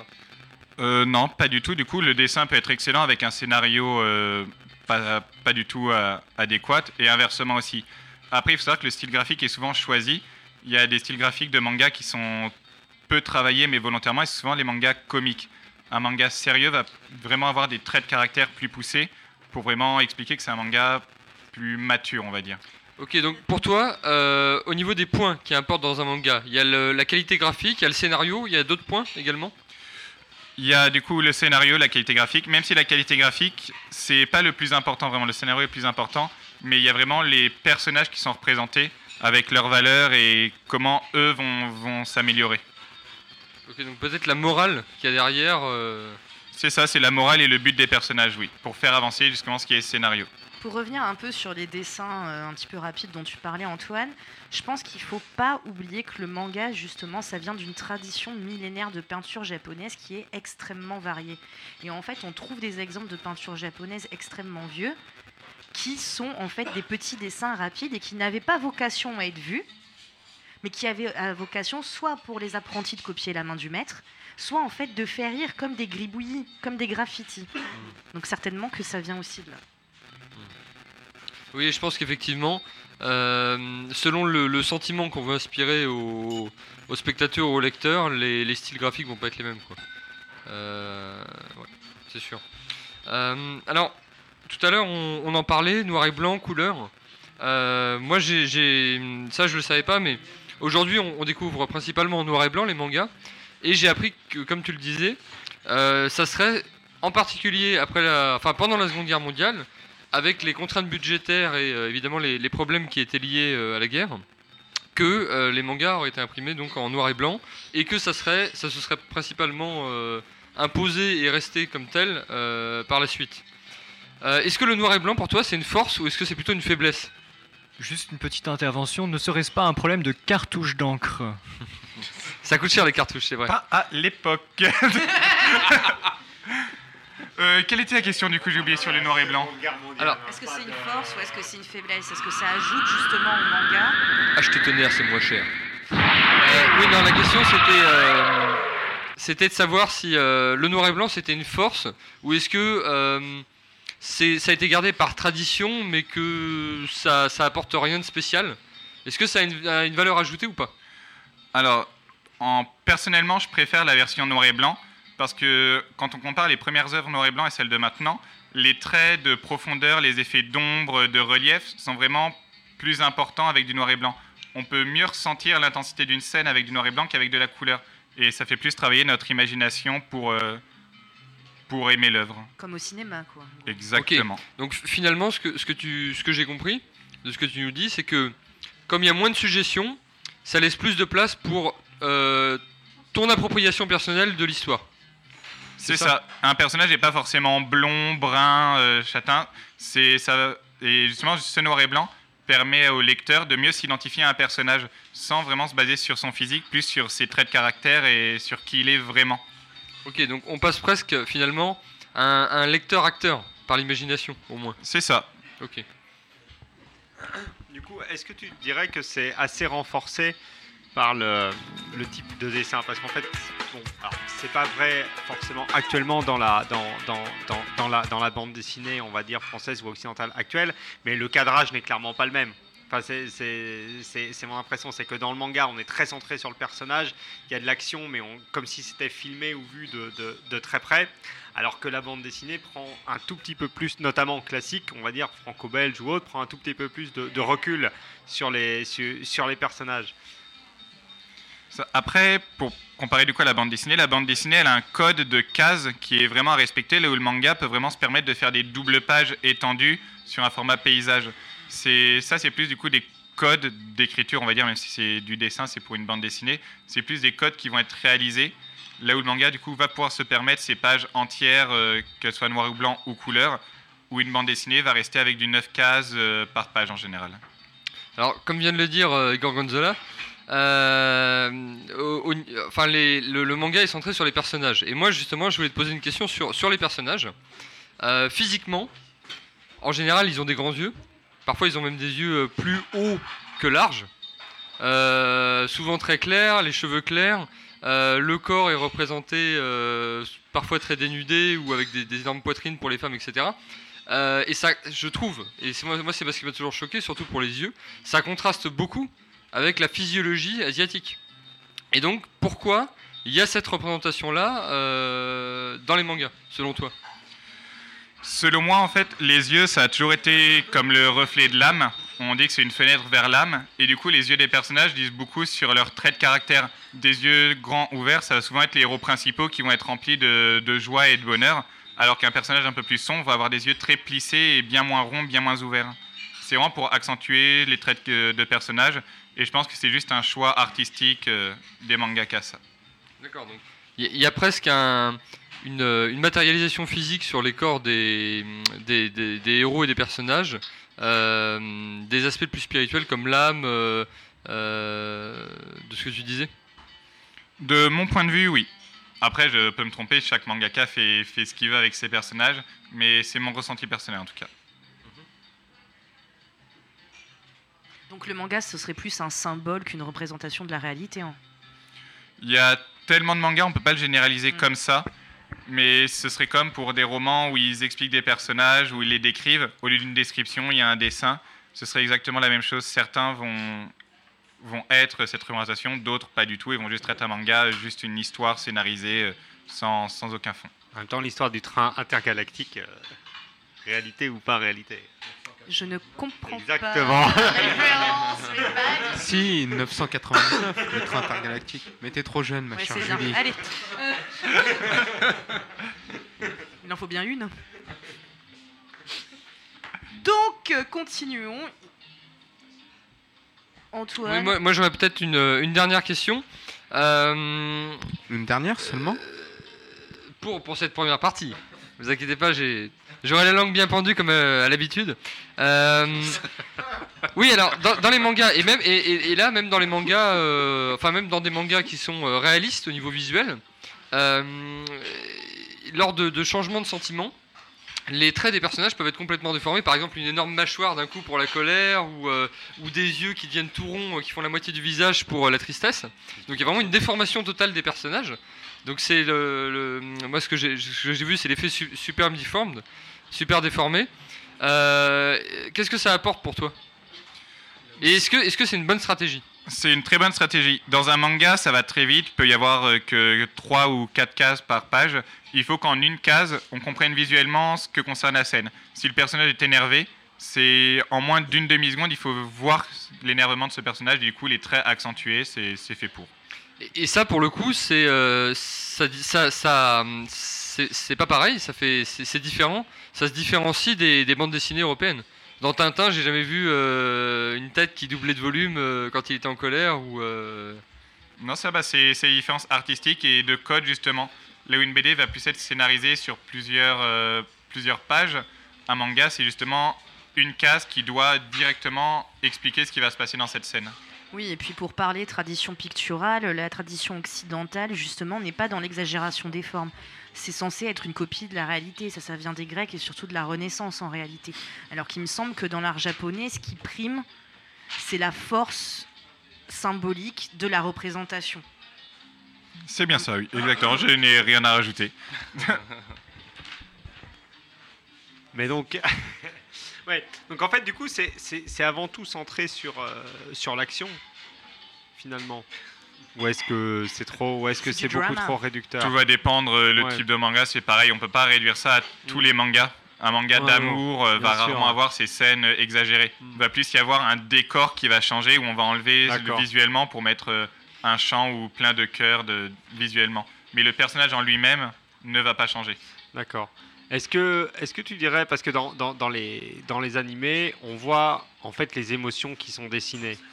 Alors pour le coup, moi, je n'ai, euh, j'ai, approché le manga, pas tous bien entendu, mais par, le dé- par l'animé, très très très très clairement. J'ai jamais pu, j'ai, ja- en fait, j'ai, je me suis, j'ai jamais réussi à me plonger véritablement dans un manga papier parce que je suis toujours, je suis extrêmement troublé là, le, le, le, le- On fait tous des de- erreurs, c'est pas grave. On est d'accord.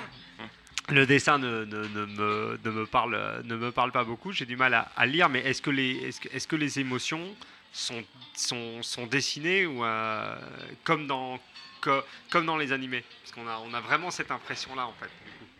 Euh, Mon cher Igor, tu dirais que tu ne sais pas lire? Ni lire ni écrire peut-être Euh, je sais pas, c'était plus une question de. Oui, ça, ça pourrait être ça. Euh, c'était, c'était plus une question de justement de, de cadrage en fait. J'ai eu énormément de mal à. Ou j'ai toujours énormément de mal à, à me focaliser sur, sur l'action. Donc je voulais savoir effectivement si on a l'impression qu'ils dessinent leur, euh, les émotions. Chose qui ne se fait pas forcément dans la, dans la, bande, euh, dans la bande dessinée, euh, même à l'heure actuelle. Quoi. Bah, c'est exactement ça. Il faut justement que le lecteur ressente instantanément l'émotion. Et c'est comme dans un film au cinéma où il y aurait juste un gros plan sur un personnage et juste son visage nous, nous ferait ressentir si- s'il est heureux ou en colère. C'est le même principe mais avec un dessin. Ok. Bah, c'est vrai que souvent, même dans les animés, c'est très théâtral en fait, tout ce qui se passe. Même les valeurs. Enfin, qui, des- les- les- Moi, j'ai j'ai toujours regardé que Bleach, hein, donc je suis pas une spécialiste, spécialiste des mangas. Bouh. Mais j'ai trouvé que c'était toujours très chevaleresque. Tous les mangas que j'avais regardés, et ça, ça m'a toujours un petit peu étonné parce que à la fois, il y a, il y a- il y a quand même de la beauté avec l'amour, tout ça, le fait de défendre, la justice, mais en même temps, ça pourrait vite être rétrograde, je trouve. C'est ça. Bah, c'est le problème avec ce type de manga, c'est que souvent ils vont être lassants parce qu'il va juste y avoir des combats pour des combats et c'est ce qui va faire perdre de l'intérêt à, à ces mangas-là. Mais après, du coup, il y a des mangas de sport, il y a des mangas de cuisine, il y a des mangas de chimie, il y a des mangas sur l'élevage de chevaux dans la ferme. Il y a des mangas qui s'appellent Les vacances de Jésus et Bouddha. Il y a, il y a tout type de Oui, mangas qui, qui existent. Les hentai Ah, après, après, Je, après. je laisserai un de vos chroniqueurs euh, spécialistes là-dedans en parler.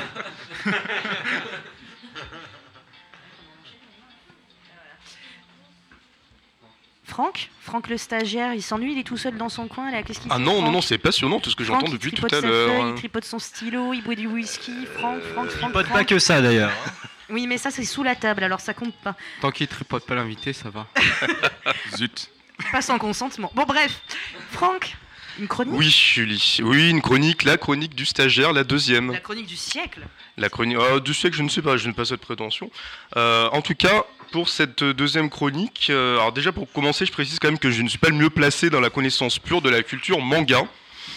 Pour illustrer ma position, je dirais que je suis un peu comme euh, Mister Satan dans Dragon Ball Z, vous savez, l'imposteur qui se croit plus fort que Son Goku, d'où son surnom Hercule, le terrien face au super-héros venu des étoiles, l'humain faible face au guerrier Z de la quête finale, mais qui a bon fond et qui sait faire preuve de courage.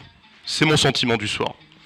Le manga, le manga, il est un peu à la culture japonaise ce que l'art de vivre est à la culture française. Tradition, valeur, honneur, amour, combat, divinité, le manga est comme une alchimie subtile de tout cela. Dragon Ball, pour le coup, n'est pas le meilleur exemple puisque l'histoire est en partie inspirée du voyage en Occident, un roman classique de la littérature chinoise. Le manga, en tant qu'œuvre, est-il donc le reflet de la culture et tradition japonaise? Un cheval de Troie qui permet l'expansion de cette culture dans le monde entier et surtout son succès. Au préalable, on remarque toutefois une logique commerciale, car si l'œuvre ne rencontre pas son public, la fin risque de n'être jamais publiée.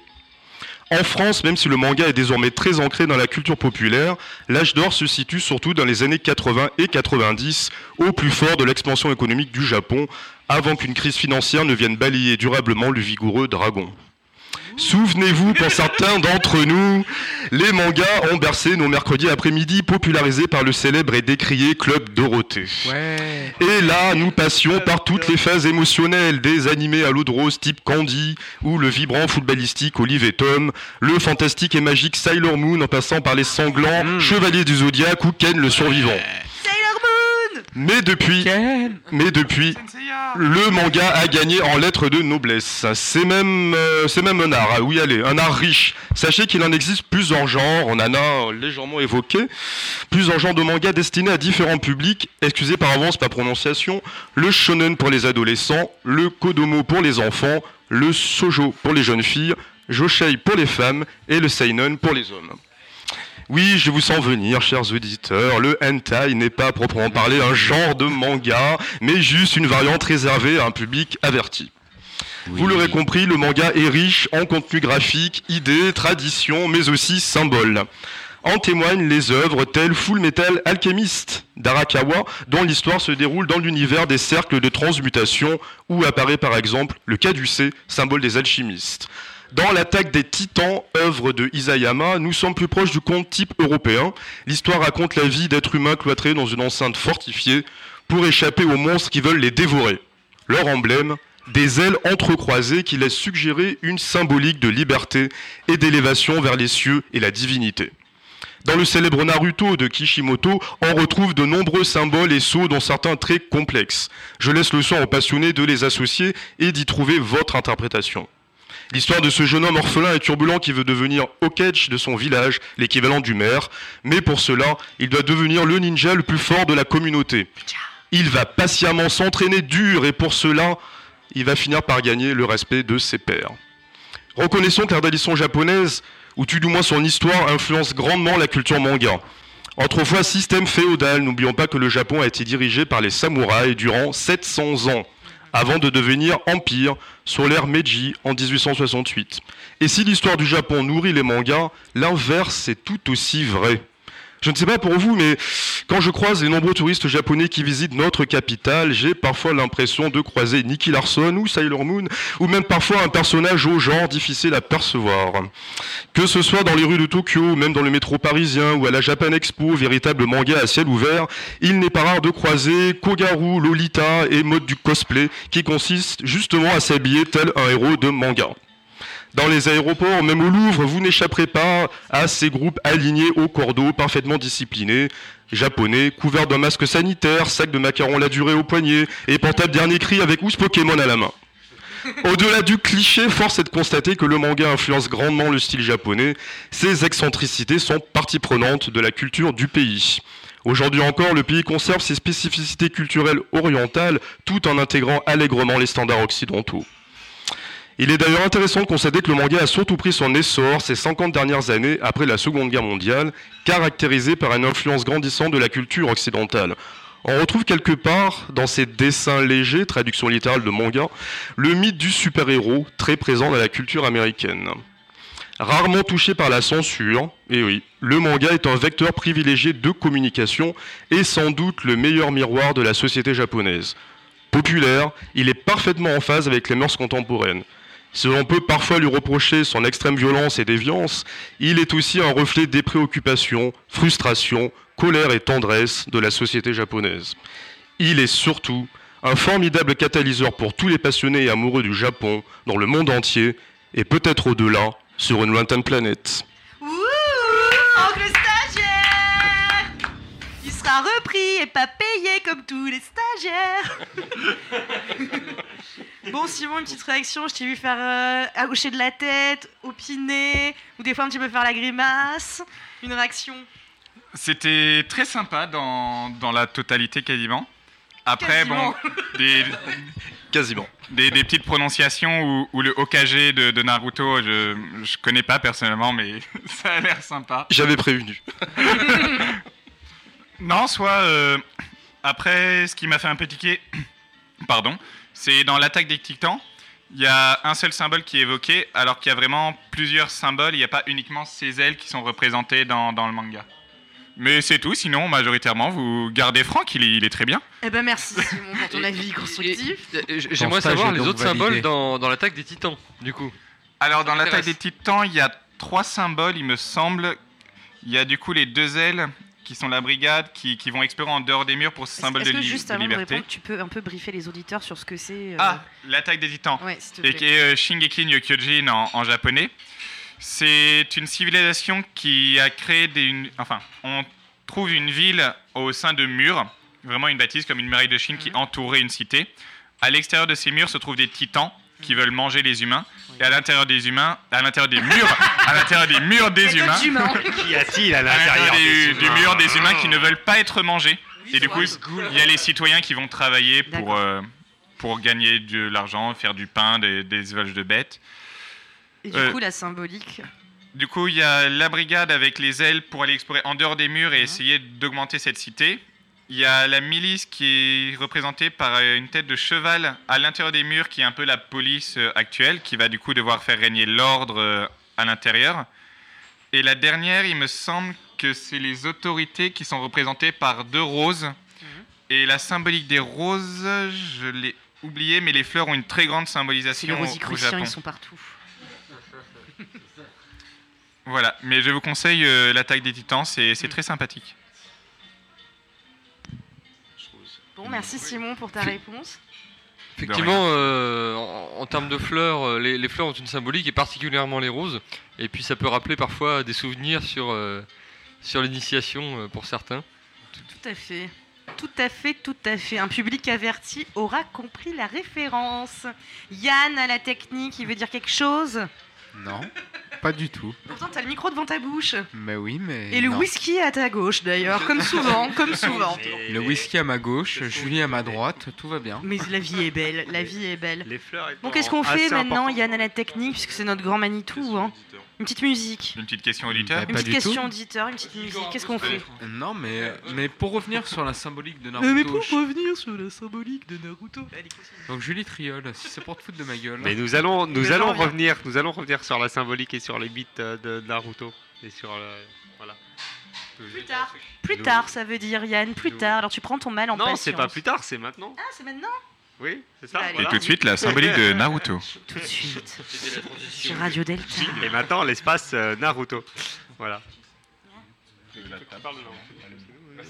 Voilà. Ah, ah, c'est c'est- c'est- c'est moi qui parle de Naruto.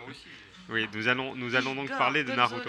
Le public en Voilà. folie Clame le nom d'Igor Exactement. Alors je, je, je, je, vais, je vais laisser Antoine. euh, voilà. Je suis chaud, je suis chaud. Euh, mais, mais chaud pour chaud, chaud, chaud chaud, pour délé- chaud pour délaisser, chaud pour déléguer. Simon, est-ce que tu peux nous résumer l'histoire de Naruto pour, euh, donner le contexte un peu aux auditeurs? Et puis après, on pourra rentrer euh, dans les éléments intéressants, la symbolique, mais déjà avoir des, clés de lecture euh, de cette œuvre. Alors pour résumer très simplement Naruto, c'est dans un monde de ninjas. Chaque, le- chaque village a ses propres particularités de ninja. Dans le village de Naruto, il se trouve que c'est un enfant qui est considéré comme maudit parce qu'il a un démon à l'intérieur de lui et tout le village va le rejeter. Forcément, c'est chiant. Bah oui, c'est problématique en général. En plus, c'est un renard, c'est ça laisse des poils partout à l'intérieur. et, et lui, et lui, son rêve, ça va rester de devenir Okage de, de son village, qui est Konoha. Et malgré le rejet de, de la société envers lui, il va continuer d'aider sa société, de, de les aimer, et euh, on va suivre le développement de, de ce petit bonhomme à la tête blonde euh, qui va essayer de réaliser ses rêves. Ce serait pas un peu masochiste, Naruto? Beaucoup. Voilà. Mais alors, ce qui est, ce qui est, ce qui est absolument formidable chez, chez- chez Naruto, c'est que finalement, il arrive à changer les gens. C'est-à-dire qu'en fait, il, il lit. Enfin, c'est c'est un personnage extrêmement, extrêmement puissant. D'ailleurs, il n'y a aucun personnage faible dans, dans, dans, dans Naruto, je trouve. Ils ont, ils ont tous été. Enfin, après, voilà, on peut en, en, en, en- discuter. Mais pas. Enfin, tout dépend ce que vous entendez par fait, parce qu'en fait, elles ont des niveaux de progression qui sont absolument considérables et, et elles-mêmes ont, ont été euh, particulièrement euh, travaillées. Je parle au, au niveau, au niveau, scéna- au niveau, c'est, au niveau scénaristique. T'es Marie Mais bon, après, moi, c'est pas tellement de ça, donc, enfin, c'est pas tellement de, de l'histoire elle-même. Moi, ce que, ce que je trouve particulièrement intéressant dans, dans, dans- justement dans Naruto, c'est que finalement, il est, il est l'enfant d'une prophétie, il est censé avoir un destin, il lutte contre ce destin, il est en lutte permanente contre, contre lui-même, contre ce destin, et la vérité, c'est qu'à chaque fois qu'il rencontre l'un des personnages, il change leur vie. Et ça, c'est quelque chose d'a- d'absolument euh, absolument considérable. C'est-à-dire que lui-même, en fait, il est le vecteur du changement du monde. Il est l'enfant d'une prophétie. C'est ce qui est déjà, euh, ce qui est déjà, qui est déjà pas mal. Ce qui est, ce qui est, ce qui est déjà pas mal, ce qui peut effectivement parler, et lui-même est en pleine, en pleine initiation, parce qu'on le voit sur, euh, sur N saison, que ce soit dans, sa, dans son enfance et dans son, euh, et, dans, et, dans, et dans son adolescence, on le voit finalement gagner en sagesse. Il est initié par des maîtres, à la fois maîtres ninja, mais qui sont, enfin, qui lui apprennent l'art euh, du combat, mais et qui sont également ses, formes maîtres spirituelles. Et sachant qu'on parle de quelqu'un qui finalement est dans l'émotionnel total, c'est-à-dire qu'il n'a aucun acquis, mis à part le, mis à part le, le démon, il est hérité, il est Ouais, mais ce qui est, à la fin, c'est une malédiction absolue en fait, son, histoire de, démon. Il est victime du monde des adultes hein, qui lui, euh, qui, comment, qui lui assigne cette identité contre laquelle il va se, battre. Et ça, je trouve ça, déjà ça, c'est absolument, euh, je trouve ça particulièrement euh, intéressant. Voilà. Et parce que c'est- un petit peu ça en fait. On a, on a, on a affaire à, à un personnage à qui on assigne une identité qui est rejetée à cause de cette identité, qui est victime de ses, qui est victime de ses parents, qui lui, euh, qui lui impose ce démon, puisqu'il est scellé en lui à la, à, la, à la naissance. Donc il a le poids de l'histoire et il arrive malgré tout à se, euh, à se développer. Donc là déjà, je trouve qu'il y a une première leçon à tirer de... À savoir que lui n'est pas au courant que ses parents qui lui ont euh, légué cette mission, en soi, on va dire, avec le démon à l'intérieur. Pendant tout le début, tout le village lui ment. Il n'est jamais au courant de, de pourquoi Oui. il est rejeté. C'est ça, tout au début. Mais après, il, il finit par l'apprendre à, à- à- Tard. à- Très tard. Oui, Mais non, oui. mais ex- extrêmement tard. Mais c'est ça qui est particulièrement, euh, qui, qui est particulièrement intéressant, sachant que au départ, il, il se bat effectivement pour être, euh, pour être accepté, sans forcément exactement savoir pourquoi est-ce qu'il est, est rejeté, puisqu'il ne, connaît pas sa propre, euh, sa, sa, sa propre histoire. Voilà. Mais du coup, bah, vas-y. L'idée, c'est de poursuite. Oui, oui, alors oui, j'avais une petite question. Euh, tout à l'heure, on parlait de, de l'amour, du changement des, personnages euh, par euh, l'amour que véhiculait Naruto. Et j'ai encore une scène que j'ai vue il n'y a pas longtemps de Naruto qui se faisait allègrement défoncer par des villages, par des habitants du village de. enfin, qui avaient été envoyés par le Raikage, à la place de Sasuke. Et, il, se laissait faire pour prendre à la place de son ami, euh, qui pourtant l'a trahi, qui pourtant a déserté le village, qui pourtant s'est rangé de- dans les forces du- des ténèbres. Et, euh, et c'est vrai qu'il y a un peu ce côté euh, souffrance et euh, le dépassement par l'amour. Et moi, cet aspect-là, ça me fait un peu penser à ce qu'on peut retrouver dans le Nouveau Testament et euh, chez les chrétiens. Donc, est-ce que toi, tu... alors que pourtant c'est une œuvre japonaise, donc euh, qu'est-ce que t'en penses, toi? Le côté euh, sacrifice et, euh, et amour? Oui. non,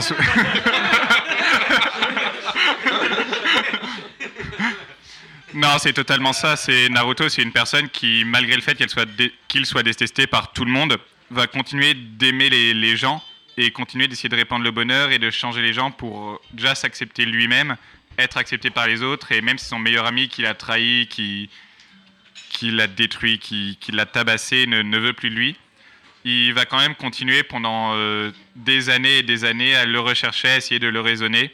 Et comme vous l'avez dit, avec la plupart des ennemis qu'il a affrontés auparavant, rien que sa mentalité, sa détermination a, a permis de, le- de leur montrer le chemin en soi.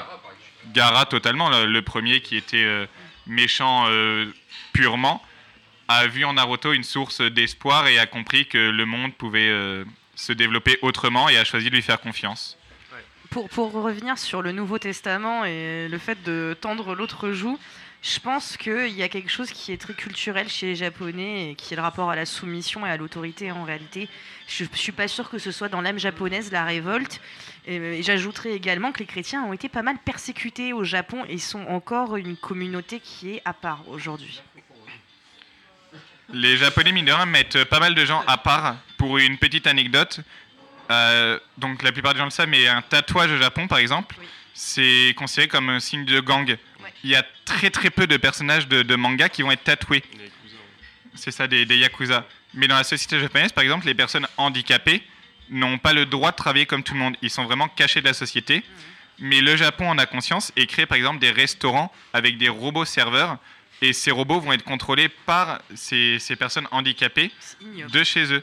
Donc c'est en même temps ignoble, Ignoble. mais en même temps ils disent on fait des choses ignobles, mais on va mettre un peu de confiture euh, sur C'est cet comme si un raciste il faisait des robots dans les restos pour pas voir autre chose que sa couleur de peau. C'est ça, mais c'est la culture japonaise vraiment qui, qui met les gens dans des cases, Et la comme euh, les images dans les mangas. La confiture sur la merde, Oh, ça ils donne- en abîment Transition. Transition. Est-ce qu'on est qu'on pourrait parler un, un, un- un tout petit peu, parce que je pense que c'est ça qui est intéressant, de, du travail de Naruto, de ses maîtres et de son, de, de son initiation, sur les, à la fois dans Naruto quand il est enfant et, le- et, et, et, et là-dedans. Ouais, parce que c'est assez initiatique. Il a, il a une quête. Alors, est-ce que c'est de lui-même? Est-ce que c'est de pouvoir? Est-ce que c'est de force? Est-ce que c'est spirituel? Voilà, est-ce que tu peux nous en dire un tout petit peu plus sur ce... Sur ce Je- je peux tout- essayer. Tout au long de l'histoire. Voilà, puis ensuite, on va euh, compléter et parler là-dessus. Naruto a eu plusieurs maîtres qui correspondent un peu aux plusieurs étapes de sa vie en soi. Et la, la force dans le manga Naruto, c'est vraiment que la quête cachée, c'est vraiment l'acceptation de soi-même avec ce démon à l'intérieur, qu'on pourrait prendre comme une part de lui ou pas selon les points de vue. Mais euh, il faut accepter ce qu'il a en lui pour être lui-même. Et il n'en a pas conscience. Il n'en a pas conscience en fait. On va suivre son développement psychologique sans que lui-même ait conscience qu'il évolue. Et c'est ça qui est bon, en, outre euh, le principe de combat avec ses maîtres qui vont lui apprendre des techniques, chacun va lui apprendre vraiment une notion de vie qui va le faire évoluer. Mais ça, c'est des choses un peu en sous-titres, un peu cachées dans, dans les mangas. Simplement une petite justement- intervention en lumière. On notera tous la référence au cabinet de réflexion par cette quête cachée euh, que euh, notre cher invité vient de, de soulever. Oui, ça vient comme un cheveu sur la soupe là ton truc. Hein. Franchement, Je m'en fous. franchement, comme du sel sur du soufre, hein, tout ça.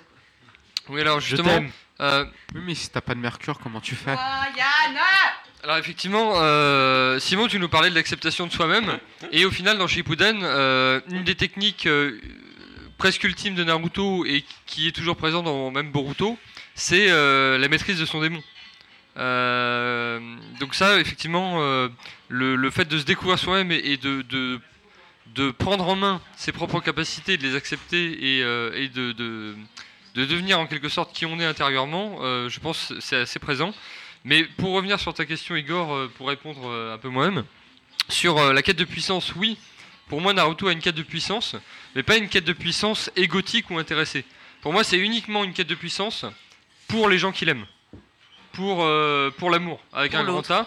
Parce que euh, la première fois qu'on le voit euh, presque euh, euh, euh, utiliser la force du démon renard, c'est quand Sasuke est mourant parce qu'il s'est sacrifié pour lui. La deuxième fois, c'était pour, pour euh, protéger Sakura et Sasuke de Gaara qui se transformait en, en démon. Une des autres fois aussi, c'était pour ramener Sasuke au village parce que c'était son ami, parce qu'il l'aimait, parce qu'il le voyait aller vers le chemin des ténèbres et de l'obscurité, et il voulait le sauver. Et donc à chaque fois, c'est pas pour lui qu'il utilise sa puissance, mais c'est pour les autres. Donc une quête de puissance, oui, mais même quand il devient Okage, finalement, c'est pour protéger le village, c'est pour protéger les autres. Et pour moi, encore une fois, c'est euh, vraiment un, sacrifice pour, euh, pour les gens qu'il aime. C'est comme ça que je vois le personnage de Naruto, en tout cas. Ah non, mais je, suis- plus, je je, suis plus que d'accord. De toute façon, il, est, il est l'héritier, enfin l'héritier, non, il est, il est l'enfant, il est l'enfant d'une prophétie parce qu'il y a, il y a un sens ou un triple sens caché. C'est-à-dire qu'en fait, il, il est, il est, il est l'enfant d'une prophétie. La prophétie dit qu'un enfant ramènera la paix sur le monde. Qu'en fait, il tient en lui une part. Alors, c'est là où ça devient très intéressant, c'est qu'en fait, de Naruto, enfin, dans Naruto, à un moment donné, il y a, il y a plusieurs visions du monde.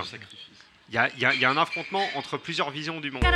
Il y a, y une vision extrêmement violente dans laquelle, effectivement, euh, c'est à la fois Pain, mais ça peut être effectivement des personnages, même comme Orochimaru, il transforme l'homme. Enfin, il, il- lutte contre des gens qui font clairement des formes d'eugénisme, qui vont transformer le corps, l'âme, etc., qui veulent euh, ouais, faire que la société soit des gens complètement, euh, complètement mutants et complètement dégénérés.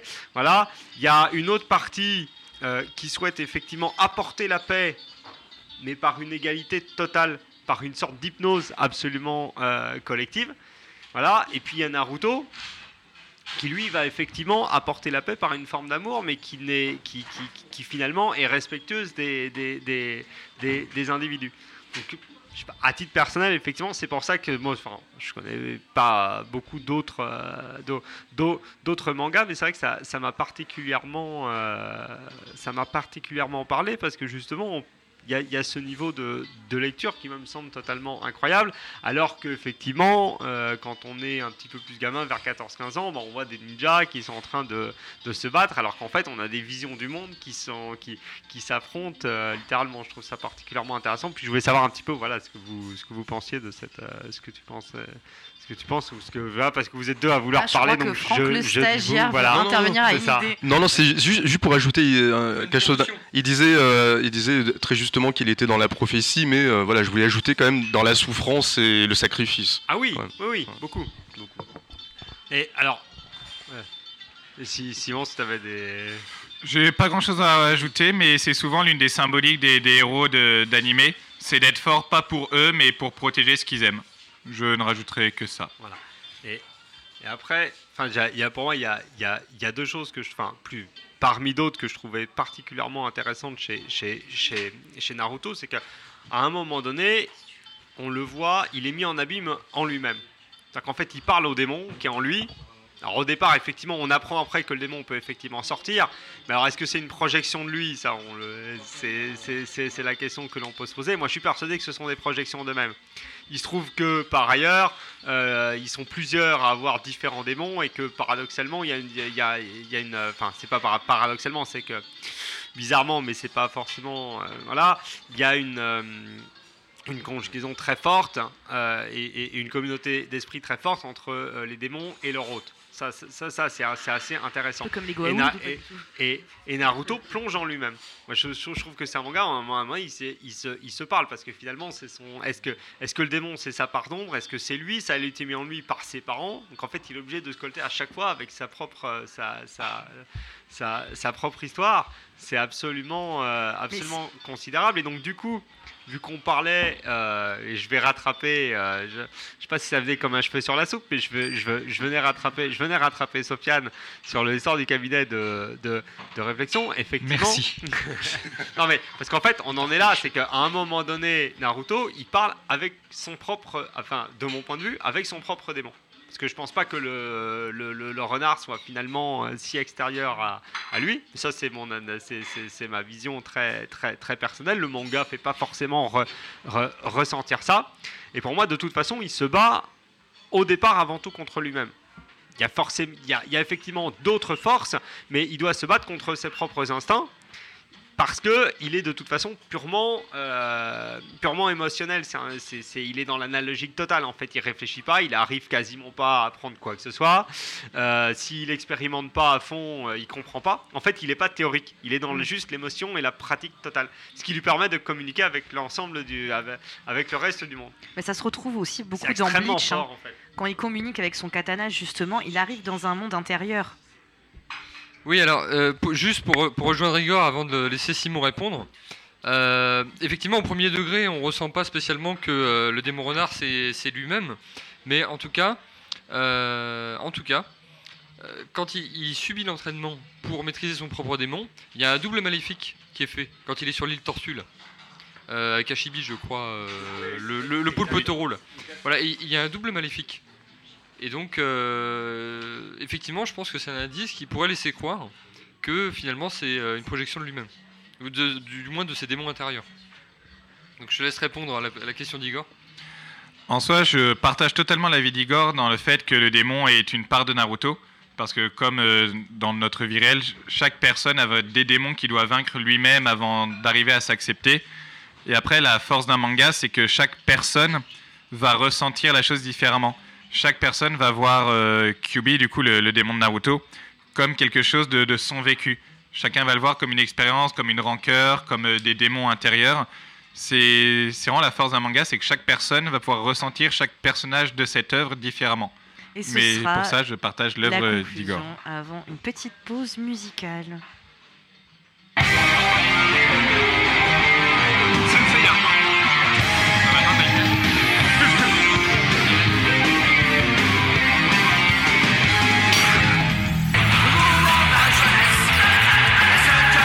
Brutes débarquent Débarque sur Radio Delta. Radio Delta. Vous êtes sur Radio Delta, la radio qui rayonne entre les oreilles. On est toujours en direct sur Radio Delta du restaurant de notre frère Tari qui se, qui se, qui se nomme Funti Agadir et qui se trouve dans le 5e arrondissement. Ça fait déjà plusieurs fois que Tariq nous reçoit et on le remercie à nouveau. N'est-ce pas les pierres brutes? Merci Tariq Et on mange Donc, on a parlé pendant une, une- une petite heure pour l'instant du manga, euh, de son développement, beaucoup de Naruto et de sa symbolique. Et maintenant, on va enchaîner avec Igor Gonzola qui va continuer à parler de la symbolique des mangas. Et oui, parce qu'en fait, ce qui est, ce qui est phénoménal, c'est que quand on parlait des mangas, euh, quand, on, quand on était gamin, on nous racontait que euh, il y avait des têtes explosées, ça c'est dans des VZ, que c'était absolument trop violent, qu'il fallait Ouais. Dans Ken le survivant aussi, oui. qu'il fallait, qu'il Ouais. fallait pas, qu'il fallait pas exposer les enfants. Ça a fait absolument scandale. Ça a été banni Euh, du à club la- Dorothée. À la télé dans les années 90, que, na- que, na- que, que Dorothée était euh, particulièrement manipulée, que c'était le soft power du Japon. Ça, c'est ce que Franck le stagiaire a dit.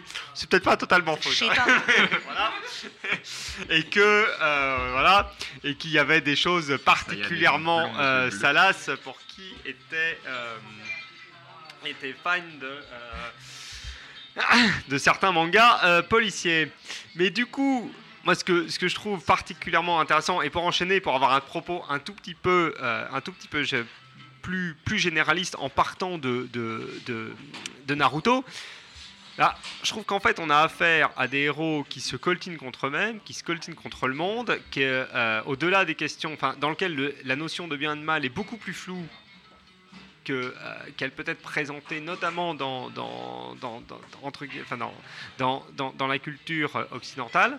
Je trouve qu'on a des, des héros qui sont particulièrement euh, positifs en fait. C'est-à-dire que finalement, ils vont, ils, vont, ils vont apprendre énormément de choses aux gens qui, qui peuvent dire avec des, des, des, des degrés du niveau de lecture qui sont euh, qui, qui sont partis enfin qui, qui, sont beaucoup plus profonds qu'ils en, qu'ils en ont l'air. C'est-à-dire qu'effectivement, quand on a 8-10 ans, ben, on, voit, on peut voir des BZ, on peut voir Naruto comme étant avant toute chose des, mangas de combat avec, avec l'histoire. Et puis quand on a 15 ans, qu'on a 20 ans, qu'on a 30 ans, euh, ben, on finit par y voir euh, des, choses qui sont, qui, sont beaucoup plus, qui sont beaucoup plus puissantes et dont je suis persuadé que les, que les enfants euh, retiennent finalement quelque chose. Puisque c'est quoi finalement, si on reprend Naruto, c'est la lutte contre l'inné et l'acquis, contre les gènes, contre le destin, c'est le travail et la volonté qui, qui, qui, viennent se, se, faire là, parce qu'à chaque fois, effectivement, il dit, mais attendez, moi je suis pas... euh, je pense qu'on peut, on peut aller au-delà de, de, son, de, son destin, du destin des, des clans, je trouve ça absolument, euh, absolument considérable, et que finalement, bah, c'est c'est un personnage qui, qui est mis en avant euh, et celui qui, qui est porteur du message d'amour, non pas d'un amour totalement béat de l'autre, mais de quelque chose de profondément euh, Pur, non? À la fois pur, Pur, divin, pu- peut-être, non pur, positif et qui est, euh, enfin voilà, parce qu'il il arrive quand même. Alors là, on va repartir sur quelque chose de précis, mais je trouve ça particulièrement fort que pour gagner en sagesse, il est la nécessité de se connecter avec la vibration, euh, avec la, avec la vibration du monde, ce qui fait en fait une forme d'égrégore totale. Mais C'est très shinto, bouddhiste, ou je sais pas quoi, et- ça, non là, C'est et- très, c'est et- très euh, extrêmement positif. asiatique. J'ai Bah, en fait, l'impression on d'être connecté au monde, Eh ben, d'être connecté aux éléments, d'être connecté à la nature, et même d'être connecté. Au monde euh, de l'au-delà, euh, au monde de l'invisible en fait. Voilà, c'est ça.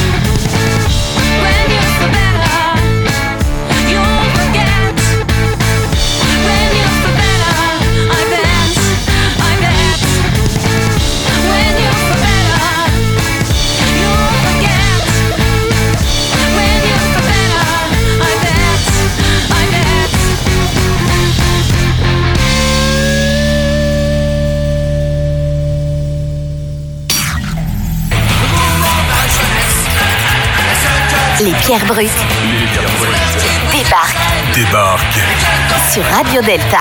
Radio Delta. Vous êtes sur Radio Delta, la radio qui rayonne entre les oreilles.